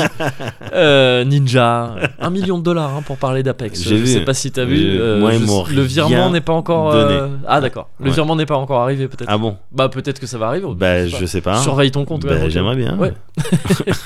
Et euh, non, c'est un des gros, euh, ouais, un des gros influenceurs, de, une des grosses influences du genre euh, du réalisme magique dont je t'ai parlé à plusieurs reprises. Ouais. C'est un de mes genres kink en littérature et qui euh, qui trouve ses racines comme comme genre dans euh, l'Amérique du Sud aussi, euh, notamment avec euh, Garcia Marquez qui avait écrit Cent ans de solitude et c'est le bouquin par lequel Cent ans de solitude j'ai découvert le réalisme magique et qui, qui m'avait euh, complètement fasciné. Et donc voilà, euh, je, je découvre en fait en achetant du- des, des bouquins de Borges en me penchant dessus que oui, c'est en fait c'est tout à fait normal que je me sois senti attiré par ce type-là parce que bah, c'est un peu le, le précurseur d'un des genres qui Ouais. me parle le plus en matière littéraire, euh, littéraire aujourd'hui. Et en plus, il est voilà sud-américain euh, dans un contexte qui est, enfin, qui est très important pour ce genre-là aussi. Ouais. Donc c'est très à propos. Et donc voilà, deux bouquins, deux recueils de nouvelles qui nage effectivement à, à donf dans le. Il appelle ça du fantastique lui à l'époque parce que le, le- le terme réalisme magique n'existe peut-être pas vraiment encore à l'époque, n'est pas vraiment démocratisé. Ouais. Donc il parle de fantastique euh, lui-même dans ses nouvelles quand il décrit les nouvelles qu'il a écrites. Euh, et c'est euh, et tu baignes à fond là-dedans. quoi. C'est-à-dire ça va te parler de personnages parfois assez banals, parfois complètement étranges, mais il va toujours y avoir voilà des notions un petit peu folles, un petit peu ouais un petit peu littéralement magiques qui Ouais. vont qui vont s'insérer l'air de rien dans le récit. Et euh, je vais te citer quelques nouvelles parce que c'est un peu dur de résumer ça autrement. Il n'y a pas de récit euh, euh, général autour de tout ça. Ouais. Dans fiction notamment, euh, parmi les nouvelles les plus marquantes et dont on a entendu le plus parler euh, ailleurs, il y a la bibliothèque de Babel. Et la bibliothèque de Babel, c'est l'idée d'une bibliothèque, donc fictive évidemment, euh, dans laquelle on trouverait toutes les des bouquins qui contiennent toutes les combinaisons possibles de caractères typographiques. dans ouais. tous les sens, de tout ce que tu peux imaginer. C'est- Ça fait beaucoup de bouquins. ça fait beaucoup, mais ce qui est intéressant, c'est que la, la- la- la bibliothèque est décrite comme un, quelque chose d'infini, Ouais. mais pourtant, la combinaison, euh, l'ensemble des combinaisons possibles des caractères typographiques Ouais. n'est pas infini. Ouais. Vu que c'est il y, a- un il y a un chiffre. nombre donné de caractères, et c'est ça. Donc euh, il y a ce truc euh, un peu, tu vois, qui joue un peu sur la notion d'infini. Encore une fois, de, il décrit bien la bibliothèque comme quelque chose. Enfin, lui-même, il te dit qu'il sait pas en fait, mais qu'il a l'impression, il a le sentiment que c'est une bibliothèque un peu en ruche, tu vois, avec des hum, des salles comme ça qui se répètent, Ouais. euh, qui s'étendent vers le haut et sur les côtés. À l'infini, il a le sentiment que c'est infini, mais il se dit que ça doit se répéter au bout d'un moment. Ouais. Parce que, encore une fois, la combinaison, tout ça n'est pas, ne pourrait pas être infini de tous les, de tous les caractères. Et il te parle un peu de ça. C'est une nouvelle, c'est pas très long, hein, mais il te parle de voilà de ce que ça donne, de, de, de- de ce que les gens vont chercher dans cette bibliothèque, de des limites des courants de pensée ou des courants limites religieux qui peuvent, euh, qui peuvent Ouais. naître de ça. Des gens qui disent qu'ils vont chercher l'histoire de leur vie. euh, toute leur vie dans cette bibliothèque là Ouais. parce qu'elle existe forcément il y a forcément un bouquin qui raconte mot à mot Ouais. la vie de chacun en fait euh, et ce genre de choses ça c'est une nouvelle parmi d'autres tu vois il y a une autre nouvelle qui s'appelle euh, ah je précise aussi que cette nouvelle là elle a été inspirée par euh, un- une autre histoire qui avait été écrite enfin qui était quasiment la même qui, était- qui avait été écrite par Kurt Laswitz qui s'appelait la bibliothèque universelle je vais donc tâcher de lire aussi parce que Borges lui-même dit j'ai- adapté ça en gros D'accord. et il y a une autre, une autre nouvelle qui s'appelle Funès, Funès ou la mémoire. Et c'est l'histoire d'un, d'un jeune homme qui, euh, qui est alité, qui est malade, euh, qui est maladif. Tu, tu sens que ce jeune homme va mourir assez jeune, parce que je sais plus exactement ce qu'il a comme maladie, mais c'est Ouais. pas vraiment curable. Un rhume. Enfin, à l'époque, ça dépend quand est-ce bah, que ça se. Oh, ça se passe à peu près, euh, soit, enfin, tu vois, fin 19e, début 20e, généralement, Ah, ces histoires. donc il a cystite, pas une sale cystite. une sale cystite, c'est Ouais. ça. Et euh, mais sauf que ce, ce jeune homme, il a, il a la particularité d'avoir une mémoire absolue. C'est-à-dire que tout ce qu'il a vécu, il s'en souvient, c'est comme s'il le vivait encore en même temps. Et ça se superpose parce qu'il vit tout ça en même temps, tout le temps. Si, Ah sa ouais. mémoire, il est prisonnier presque de sa mémoire Ouais. Parce qu'il a une acuité incroyable pour chaque souvenir, même le plus insignifiant, euh, qui- qui- qu'il a eu. Et donc ça parle de son rapport au temps, euh, ça- de tout ça. Et ça parle toujours, c'est toujours un peu des témoins de choses dans ces, dans ces nouvelles-là. C'est-à-dire que Funès, tu suis pas Funès, tu suis un personnage qui va rencontrer Funès alité. euh, D'accord. quand Fu- Funès est alité. Pareil, la bibliothèque de Babel, on te parle de quelqu'un qui va en quelque sorte enquêter dessus ou un truc comme ça. On n'est pas sur quelqu'un qui vit vraiment dedans, alors que c'est le cas de plein de personnages. Il y a, euh, il y a aussi un- une autre nouvelle qui s'appelle Pierre Ménard, auteur du Quichotte.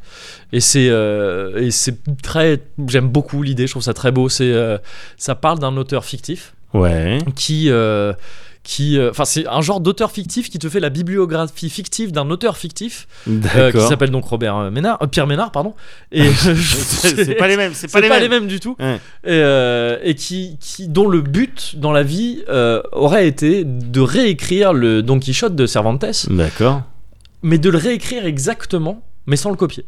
C'est-à-dire de se mettre dans des conditions qui feront qu'en l'écrivant spontanément, il écrira le Don Quichotte de Cervantes.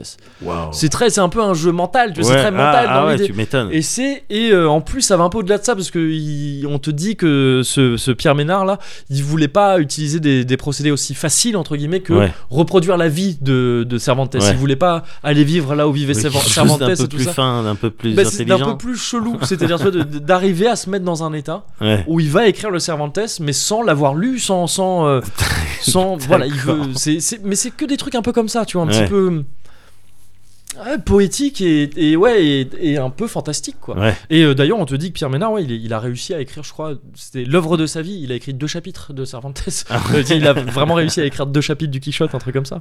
Il y a aussi la loterie à Babylone euh, qui parle d'une de comment euh, cette ville donc de Babylone est devenue complètement contrôlée par la loterie qui à la base était vraiment juste ça a été organisé par une espèce de guilde Ouais. qui disait bon ben voilà vraiment tu t'achètes un ticket et peut-être tu peux gagner euh, la Ouais. somme la, la combinaison des sommes euh, engagées par les tickets et que ce truc là a pris de l'ampleur et qu'au bout d'un moment en fait à Babylone tout le monde au bout d'un moment il y a plus de jeu il y a plus de loterie c'est juste que tout le monde euh, Tout le monde joue par défaut? En fait on applique les résultats de la loterie avant même que la loterie euh, ça devient une espèce de, de- de ville qui glorifie le hasard tout le temps D'accord. et qui dit que donc bah, tu vas être euh, tu vas être euh, tel mois parce qu'au bout d'un moment les peines c'est plus aussi simple que les peines ou les ou les gains Ouais. euh, c'est plus aussi simple que des gains d'argent et des peines de mort, parce qu'au début Ouais. c'est comme ça, ou des peines d'amputation ou quoi, ça devient de bon, bah pendant ce mois-ci là, tu vas être esclave.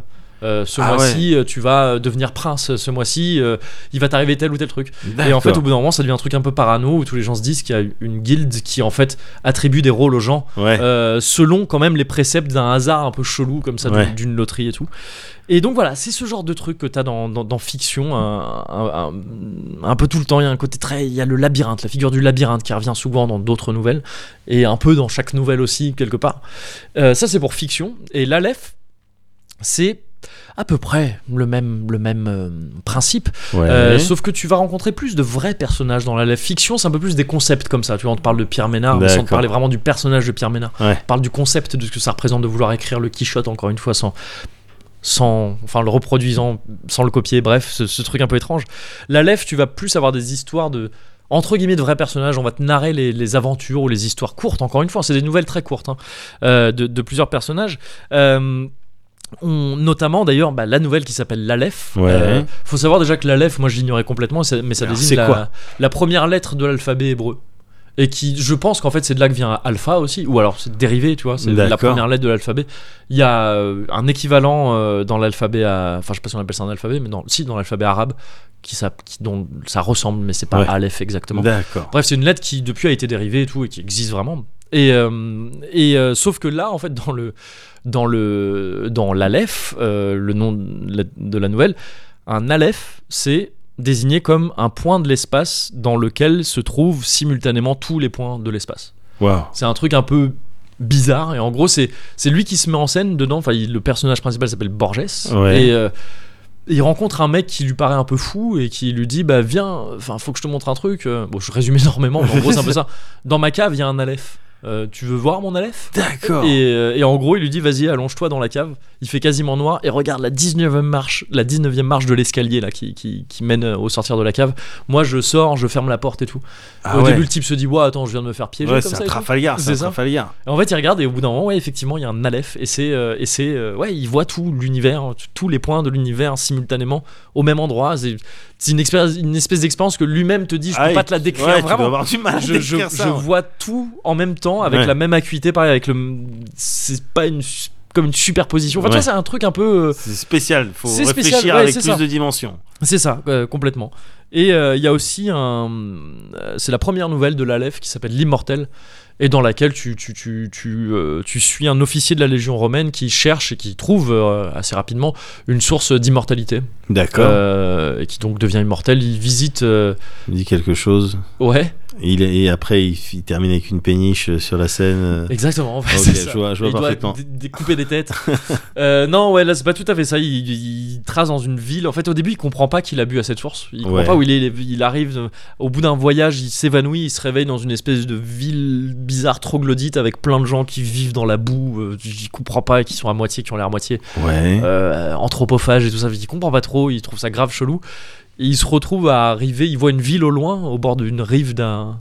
De l'autre côté d'une rivière. Ouais. Et il va dans cette ville et c'est une ville complètement aberrante avec des, des, des, des constructions folles, des trucs ultra grands, des trucs tout petits, des il comprend pas. D'accord. Il finit par ressortir de cette ville et il comprend qu'en fait il a bu à la source de l'immortalité et que cette ville c'est la ville des immortels en fait et que tous les gens dans la boue là c'est des immortels et que et que euh, et que euh, bah en fait ils sont fous quoi. Enfin, je veux dire, tu deviens Ah, fou au bout d'un moment, c'est juste l'éternité qui Ouais, te rend c'est ça. fou. Ouais, tu te, tu te fais ronger par l'éternité. Ouais. Tu fais une ville qui n'a pas de sens, que tu finis par quitter. Et que, Ouais. voilà. Et ça, il y a un feeling vraiment désert des Tartares dont j'avais pu te parler ici, ou les villes euh, obscures de. Schkeuten et tout. Et donc, ouais, c'est, ça tape pile dans mes kings, quoi. Tu vois, sauf que c'est antérieur à tout, à tout ça, bien sûr. Donc, encore une fois, j'ai pu faire Ah oui, d'accord, je vois d'où ça Ouais, vient, tout ce que j'ai kiffé.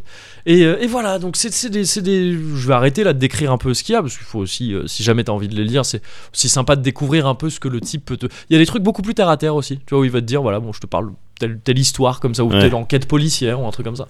Mais, euh, mais ouais, c'est merveilleux, c'est dingue. Il y a, y, a, y a des thèmes un peu récurrents comme ça qui. qui euh, c'est le côté magique qui revient souvent. C'est le, il va souvent jouer avec la cabale. Tu sais, je sais pas si tu vois ce que c'est la cabale. Je, je crois que Madonna, elle, est, elle, elle y est liée euh, Ah ouais d'une manière ou d'une autre. Ah, possible. La, enfin, la cabale, en gros, c'est le mysticisme euh, juif. Le, ça. mysticisme hébraïque, quoi. Ouais. Enfin, tu vois, c'est, presque la proto-religion. Enfin, c'était Ouais. presque là de manière primitive. C'est là où, tu sais, quand on parle de Séphiros et tout ça, ça vient de. Ouais. C'est un arbre, tout ça. Et c'est, assez passionnant, tu vois. Ça peut toucher un peu aussi à l'alchimie ou des trucs un peu comme ça. C'est très philosophique, très. Et un peu magique, tu vois, c'est un, peu- c'est un peu fou, il y a un truc dans le pouvoir des mots, euh, la lettre est très important pour ça, la lettre euh, dans ce truc-là. C'est un thème qui revient souvent, le côté un peu mystique, tu vois, de, de, de ce truc-là.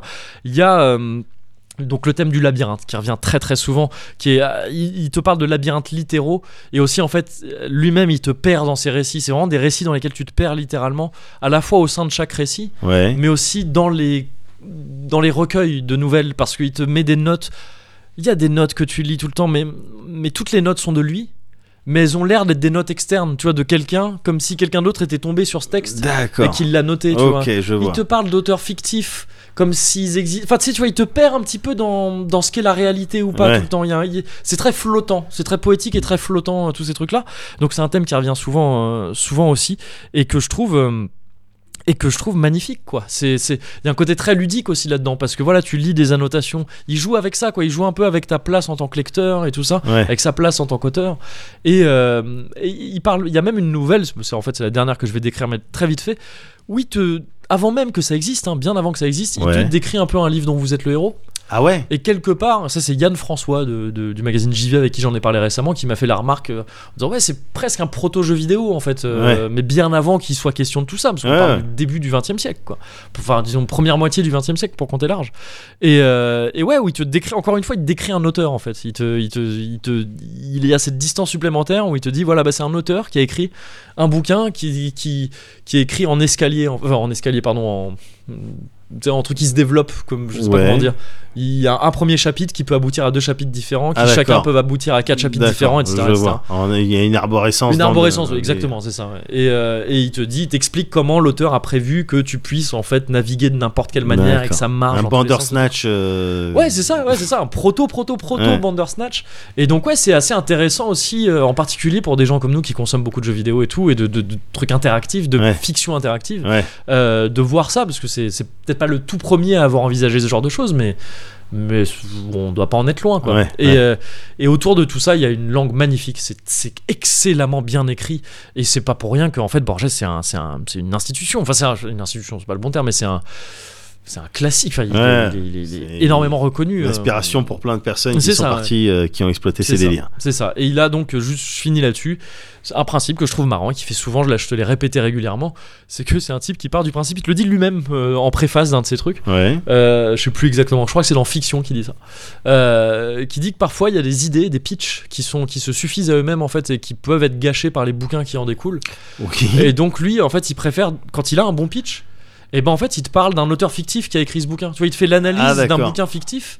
Euh, tu vois ce truc de voilà ce- ce- ce- cette narration là dont je te parlais un petit peu folle euh, en arborescence il t'écrit c'est lui qui a eu l'idée de ça Ouais. mais il t'écrit pas ce bouquin là il te Ouais. parle d'un auteur fictif qui aurait écrit ce bouquin et comment il, lui il le recevrait et je trouve ça super intéressant et ça contribue au côté un petit peu voilà un petit peu labyrinthique euh, et vertigineux des écrits de Borges voilà donc euh, Jorge Luis Borges en particulier Fiction et l'Aleph Ouais. mais vu ce que ça vu ce que j'en ai lu j'imagine qu'en fait tu peux prendre à peu Le près reste de n'importe son quoi œuvre, et ça se passera bien je aussi. pense voilà D'accord. Eh ben très bien. Alors c'est euh, c'est vrai que ça peut ça peut taper dans ça peut taper dans mes kinks aussi. ouais Euh, moi je vais te parler de quelque chose de- d'un d'un petit peu plus terre à terre. d'accord euh, mais qui nous emmène euh, toutefois dans l'espace. Ah, Donc euh, tu vois, pas si terre à terre que ça. Ah ouais, là j'ai dû, je pense que j'ai fait une figure de style. Donc Borges, Il, il peut se rhabiller. non gars, je vais te parler de Space Engineers. Ah, j'en ai entendu parler de loin. Ah bah oui, t'as as, peut-être même vu des images. Space Engineers, Ouais. euh, un jeu qui est sorti de sa phase euh, euh, alpha, je crois, il y a quelques jours, euh, qui est toujours sur lequel les devs bossent toujours. Le- Il est en accès anticipé, genre ou Oui, je crois qu'il est en early access. D'accord, ok. Euh, c'est Kin Software House qui fait ça. D'accord. Qui ont fait, bah non, mais qui ont fait simplement Me- Medieval euh, Engineers. Ah oui, d'accord. ok. Voilà. d'accord, très bien. Voilà, Ouais. donc ils ont d'abord fait le médiéval, ensuite ils se sont lancés dans l'espace. Ouais. J'ai streamé un petit peu ce jeu-là. Ouais. Euh, ce jeu, c'est la puissance. D'accord. C'est de Plus la que puiss- Broly? Alors, Puissance maximum il faudrait, il faudrait les bons outils aussi pour, Pour mesurer, mesurer, ouais. tu vois, Mm, parce que mm. moi j'ai pas envie encore une fois de créer des polémiques sur C'est Internet. vrai, c'est vrai, c'est vrai. Je dirais simplement que euh, là, tu es sur un jeu euh, ba- bac à sable, tu vois. ouais. euh, tu fais, tu peux construire tes trucs, tu disposes de, voilà, t'es sur, euh, t'es dans un système. Ok. Tu peux être sur une planète, sur des astéroïdes et tout. En multi, si tu veux, D'accord. coop ou euh, tu fais la bagarre. Jusqu'à combien? Tu sais où Euh, Enfin, genre je beaucoup ou- je suis- oui, beaucoup. Tu peux être à beaucoup, ouais, jusqu'à ok, beaucoup. d'accord. Ok. Bon, pas, pas, non, pas une. euh, j'ai pas j'ai pas regardé jusqu'à combien tu peux être, Ouais. mais t'es pas une centaine. Non, non. J'imagine, ouais. parce que les trucs Mais tiennent genre pas. une dizaine, 8, 10, c'est ouais, bon, c'est je faisable pense, ouais. Ok. Oui, complètement. J'ai vu des batailles sur internet, j'ai vu des vidéos sur internet D'accord. où ils étaient au moins, au moins ça. D'accord. Et euh, avec une petite saveur survival, Ok. euh, avec tes petites jauges, donc ça te fait penser à des Subnautica, ou, Ouais. euh, des euh, The Forest, un petit peu, Ouais. FPS, exploration, euh, orienté construction, Ok. d'accord et euh, mais en vrai, la meilleure définition de ce jeu-là, c'est son nom, Space Engineers. Voilà, Ouais, c'est ça, c'est ça ouais, en fait le truc. Parce que bon, ben voilà, ça peut être tous les genres que tu veux. C'est un jeu. C'est sur PC uniquement Déjà? C'est sur, c'est sur PC uniquement, Ok. tout à fait. Et c'est un jeu sur lequel plus, plus je me renseigne, Ouais. plus euh, je, mate ce qu'il est possible de faire et plus je pète un câble. Hmm. Tu vois, un petit peu comme euh, peut-être toi avec DMC Ouais, mais dans un registre, j'imagine, tout à fait différent. bah, Complètement différent, ouais. Pour rentrer un petit peu dans les détails, euh, donc c'est un jeu qui est basé sur euh, les principes de blocks. Peut-être, t'as- t'as- enfin, tu en as évidemment déjà entendu parler, Ouais. tu as déjà vu. Des blocs, Ouais. tu es sur des. T'es sur des blocs qui possèdent des propriétés et Mhm. qui pour certains sont paramétrables. Typiquement, tu vas avoir, euh, je sais pas, on va dire, euh, dans le cadre d'un véhicule, il va te falloir une source, euh, une source d'énergie. Ouais. Ok, soit solaire, hydrogène, uranium, Ouais. toutes ces conneries comme ça. Il va te falloir, ben voilà, des roues ou ouais. des réacteurs, Mhm. un cockpit pour pouvoir piloter tout ça. Et ensuite, euh, tu, pa- tu paramètres un petit peu euh, ton, ton, ton délire, tu, dis- tu designs ton délire en fonction du poids. Euh, tu vois, il faut une bonne répartition du truc. Tu Mhm. dois un petit peu te gratter la peinture pour le Ouais. et, euh, et ensuite, tu fais, tu sors ta taskbar, tu fais tes macros euh, en disant bon ben voilà, tu fais des groupes de blocs Ouais. qui appartiennent à ton vaisseau. Mhm. C'est un petit peu technique, mais c'est justement ouais, tout, le kiff est là-dedans. Mhm. Je vais faire un bloc, un groupe les euh, batteries, je vais faire un groupe les petits réacteurs Ouais. et à la manière d'un hélicoptère que t'allumes, tu vois, tac tac tac tac tac, t'enclenches chaque truc. Ouais. Ben là, pareil, tu mets sur on. Ok, tu désengages Ouais. le, le landing gear. Ok, désengagé, c'est plus magnétique. T'actives les réacteurs. pff, Mm. Tu décolles, tu mets la patate.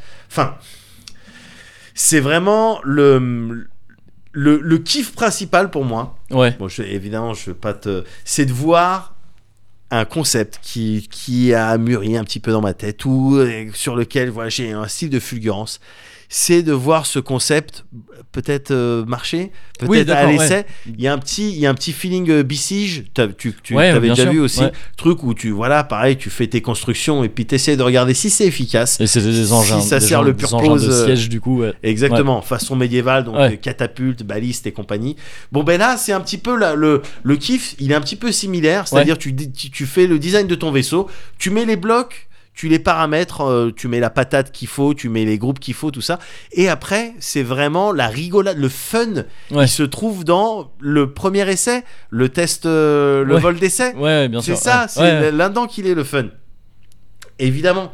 Et euh, ce qui est intéressant aussi, c'est c'est pas uniquement euh, euh, le fait de, de pouvoir construire, de, de designer des choses, d'ingénierer des choses dans l'espace. Le jeu il s'appelle Space Engineer, donc évidemment tu imagines des vaisseaux spatiaux, Ouais. mais aussi des stations que tu peux transformer en vaisseaux avec des délires de jump Ouais. et compagnie. Donc là, tu vois, De jump, genre. euh, jump d'un endroit à un téléportation, autre. quoi, tu veux dire Ouais, Ouais. Des, des sauts, des sauts. Donc là, on est complètement dans mon kiff, quoi.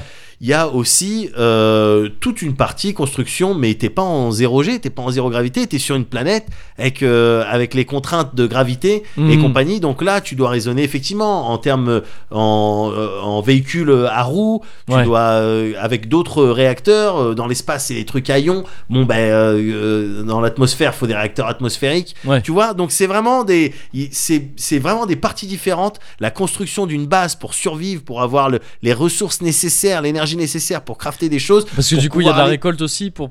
Il y a une partie Ben, récolte en fait, pour il y a une partie mining. Ouais, une partie mining et ensuite dans des assembleurs, tu, tu mines, tu mines des, euh, des, euh, des métaux Ouais. et dans des assembleurs, bon ben voilà, tu as des différentes recettes euh, Ok, voilà, ouais. pour construire un, je dis une connerie, enfin un phare ou une- un projecteur, bon ben, il va te falloir tant de ça, tant de ça. Pft, Ok, ouais. Tu le mets dans l'assembleur, ça prend un temps, ça prend des ressources. Faut que le truc évidemment soit alimenté, ta base soit alimentée, soit en solaire, soit en éolien. Enfin, Space Engineers, tu vois tu dois réfléchir à tout et et pareil le fait que tu aies beaucoup de blocs avec des propriétés vraiment euh, particulières mais ça te permet de, faire des trucs de dingue. Là très récemment j'ai découvert le principe du piston quoi tu vois. Ouais. le piston c'est-à-dire quelque chose de- d'extensible. On t'appuie sur une commande. Si tu le commandes bien t'as fait ta task ta toolbar elle est bien euh, tes macros elles sont bien agencées tout ça. Ouais. Pff, le truc se déploie. Bon ben qu'est-ce que ça peut faire? Eh tu peux l'envisager en tant que truc pour te plugger pour recharger par exemple tu vois Ouais. Euh, T'as juste à sortir ton petit connecteur, tu te recharges, tu appuies sur le bouton, le truc il re-rentre, t'es dans le kiff. Si, Mm. si ce genre de move euh, marche, t'es dans le kiff. Tu Ouais, vois, ouais, c'est- un, un truc vraiment. euh, c'est enfantin, c'est presque enfantin quand tu t'étais là avec tes constructions, Ouais, avec tes Lego et tout. C'est ça, on pense je suis pas trop à un ça. Lego man, ouais. tu vois. Mm, Moi, j'ai pas, j'ai pas eu d'enfance euh, Lego. Ouais. Je suis pas, je suis, je suis pas en train d'essayer de faire le mesquin, mais j'ai pas eu. de- Moi, j'étais plus sur les constructs, mais c'est un truc malheureusement Ah, qui a putain. pas vraiment marché. Ouais. Ouais. Ouais, c'est un truc qui a pas vraiment Mm. marché. Mais du coup, euh, quand j'ai possibilité de, ben oui, bien sûr, développer euh, tout ça, faire bosser l'imagination et voir des concepts qui marchent, bon, ben c'est le kiff. Et Ouais. quand en plus tu peux faire ça avec, euh, avec un groupe de potes, mais c'est le, c'est le top. Ouais. C'est le top top. Et donc voilà, c'est un petit peu tous ces aspects-là qui me, qui me font kiffer Space Engineers en, sa- en sachant que tu as, également un creative mode Ouais. qui te permet, de là pour le coup, qui te, qui te libère de toutes les. Ah, t'as euh, pas de contraintes, tout ça. de tu- toutes les contraintes tu fais ce de que tu veux comme exactement. tu veux, quoi. T'as toutes les ressources, t'as tout ça, t'as tout ça. Et on pourrait se dire, ok, du coup, peut-être ça, ça flingue un petit peu l'intérêt à partir du moment où ton, ta grosse station spatiale, tu l'as pas mérité, t'es pas parti miner tes affaires et Ouais. tout. Mais, Oh, très de droite, euh, comme, comme remarque. mais justement, d'une, c'est très de droite. Et, euh, et de deux, c'est vra- c'est vraiment tout le contraire. Ouais. Parce que le kiff réside vraiment dans la conception de ton truc. Ouais, tu peux même que- faire des ouais. blueprints Mm, mm. Derrière, tu sauvegardes et ensuite en construisant un projecteur, d'autres personnes en chopant ton blueprint peuvent reproduire. Tu, ils ont juste à Hmm. ramener les matières premières et ça va reproduire le modèle que tu as que as sauvegardé. Ouais. C'est c'est le kiff, il est là-dedans, il réside là-dedans. Il n'est pas dans le la survie ou la recherche des, Ouais. des, des ressources quoi. Mm. Donc euh, Space Engineers. Je- de manière, je vais encore en streamer, hein, donc tu auras D'accord. l'occasion d'en jeter un œil. Très bien. voilà.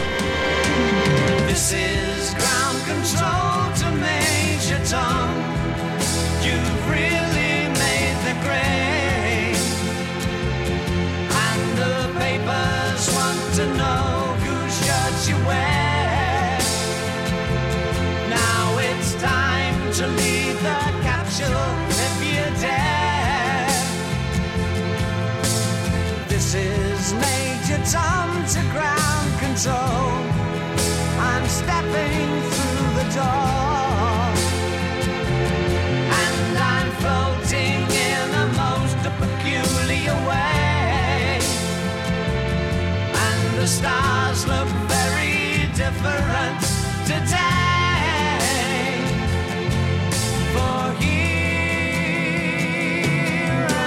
sitting in a tin can.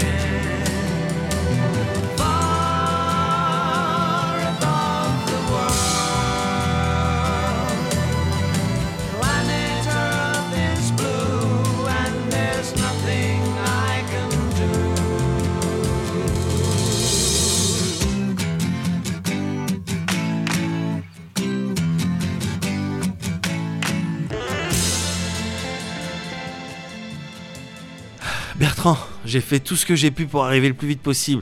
De quoi s'agissait-il que tu pouvais pas me dire au téléphone? Écoute Maxime, là je suis sur un truc, je crois que je suis en train de devenir fou, je sais pas ce qui se passe. Ouais. Mais euh, j'avais vraiment envie de te parler de ça quoi.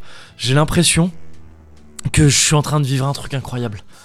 D'être, je sais pas, un genre d'élu ou quelque chose comme ça. Mais- Il y a un chat, gars. Écoute, Ouais. je sais pas comment te le dire autrement. Vas-y, Il vas-y. y a un chat, Ouais. toutes les semaines, Ouais, le mercredi, ouais. il m'amène ça. Télé 7 jours. Ouais. Déjà, D'accord. déjà de base, je suis pas abonné à Télé 7 jours. ok? D'accord, c'est vrai que c'est étonnant. Mais attends, c'est pas fini. Regarde la date. Regarde la date. C'est le télé 7 jours de la semaine du 12 au 19. Ouais. Ok. Et on est le combien là? On est le, on est le 11. Ah ouais. Ah d'accord. Donc, d'accord, il y a un chat qui te rapporte un télé 7 jours un jour à l'avance.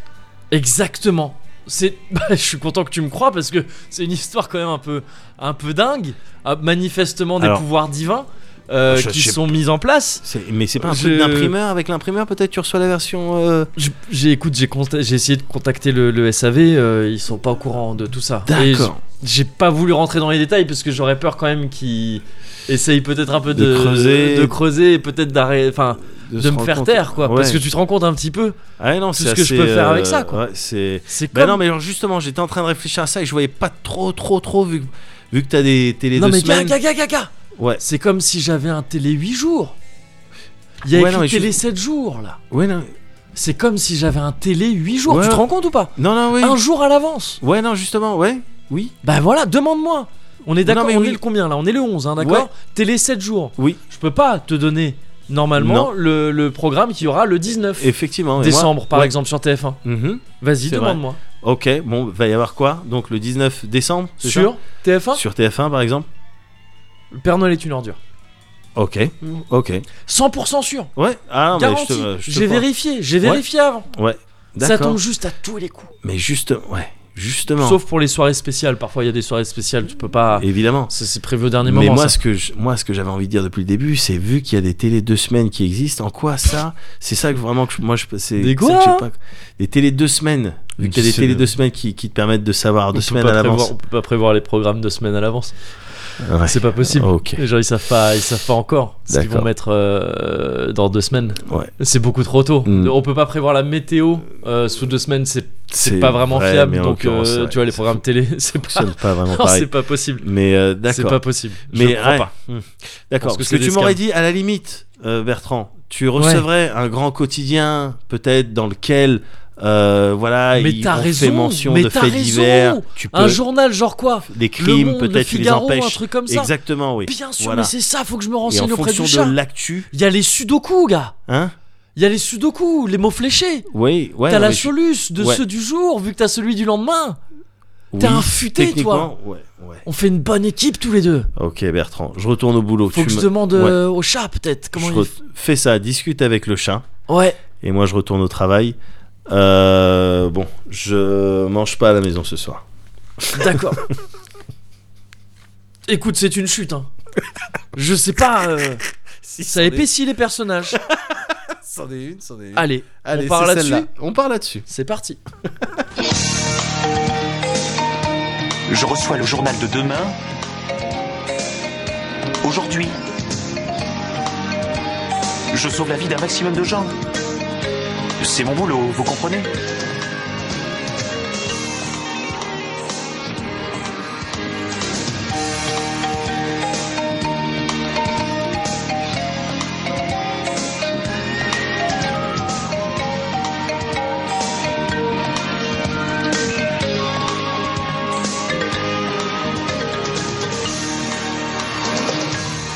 Cuvert? Cuvert. Ah Et bah il glisse, tu vois, je vais te dire. Il glisse aussi bien que ce petit Cozy Corner 51.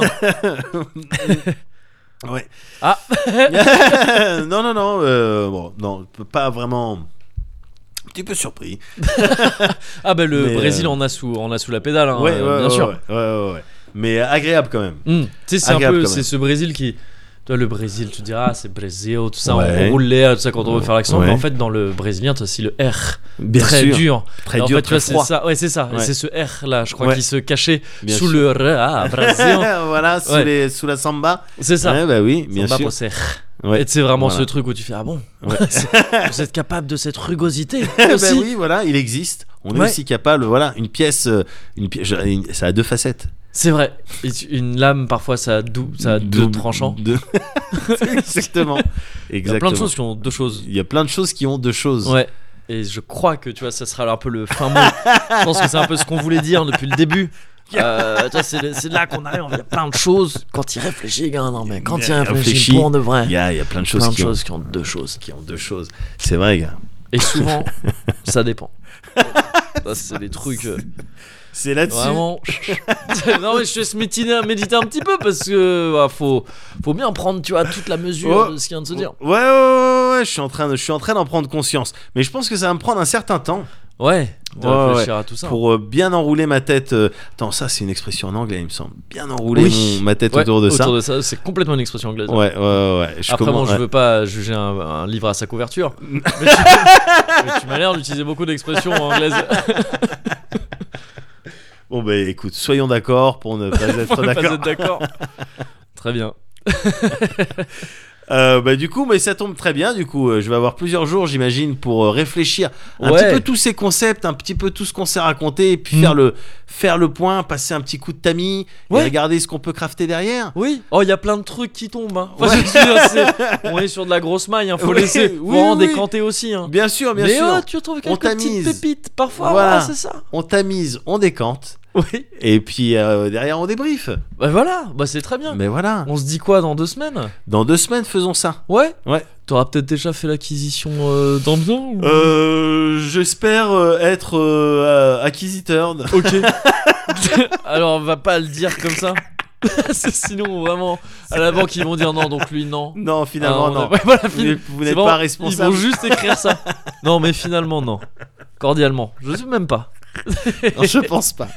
Je pense pas. Écoute, voilà, je vais Non, écoute c'est tout c'est tout ce que je te souhaite. Euh, Ouais. Tu me tiens au courant? Je te tiens au courant pour l'acquisition. Très bien. Et on se dit à dans deux semaines. Ah, dans deux semaines alors. D'ici là reste euh, acquisiteur du coup. Ben oui.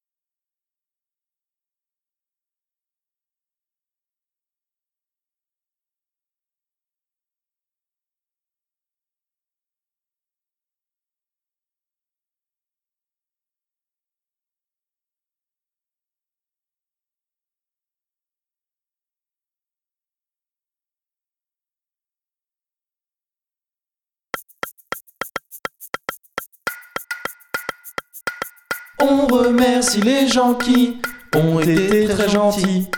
Les patrons et les patronnes qui nous soutiennent sur Patreon. Merci à Grand Guiche, Grand Guiche, Joe Fox, Joe Fox. Merci à Shiruban. Merci aussi à Grégory, Giacomo Finane. Ça veut dire quoi, Giacomo Je sais pas, je sais pas, chante. C'est l'heure du tirage au sort. Qui c'est qui va gagner? Je sais pas qui c'est qui va gagner. C'est peut-être Ominae. Ah oui, c'est Ominae. Et puis JB, c'est eux qui ont gagné.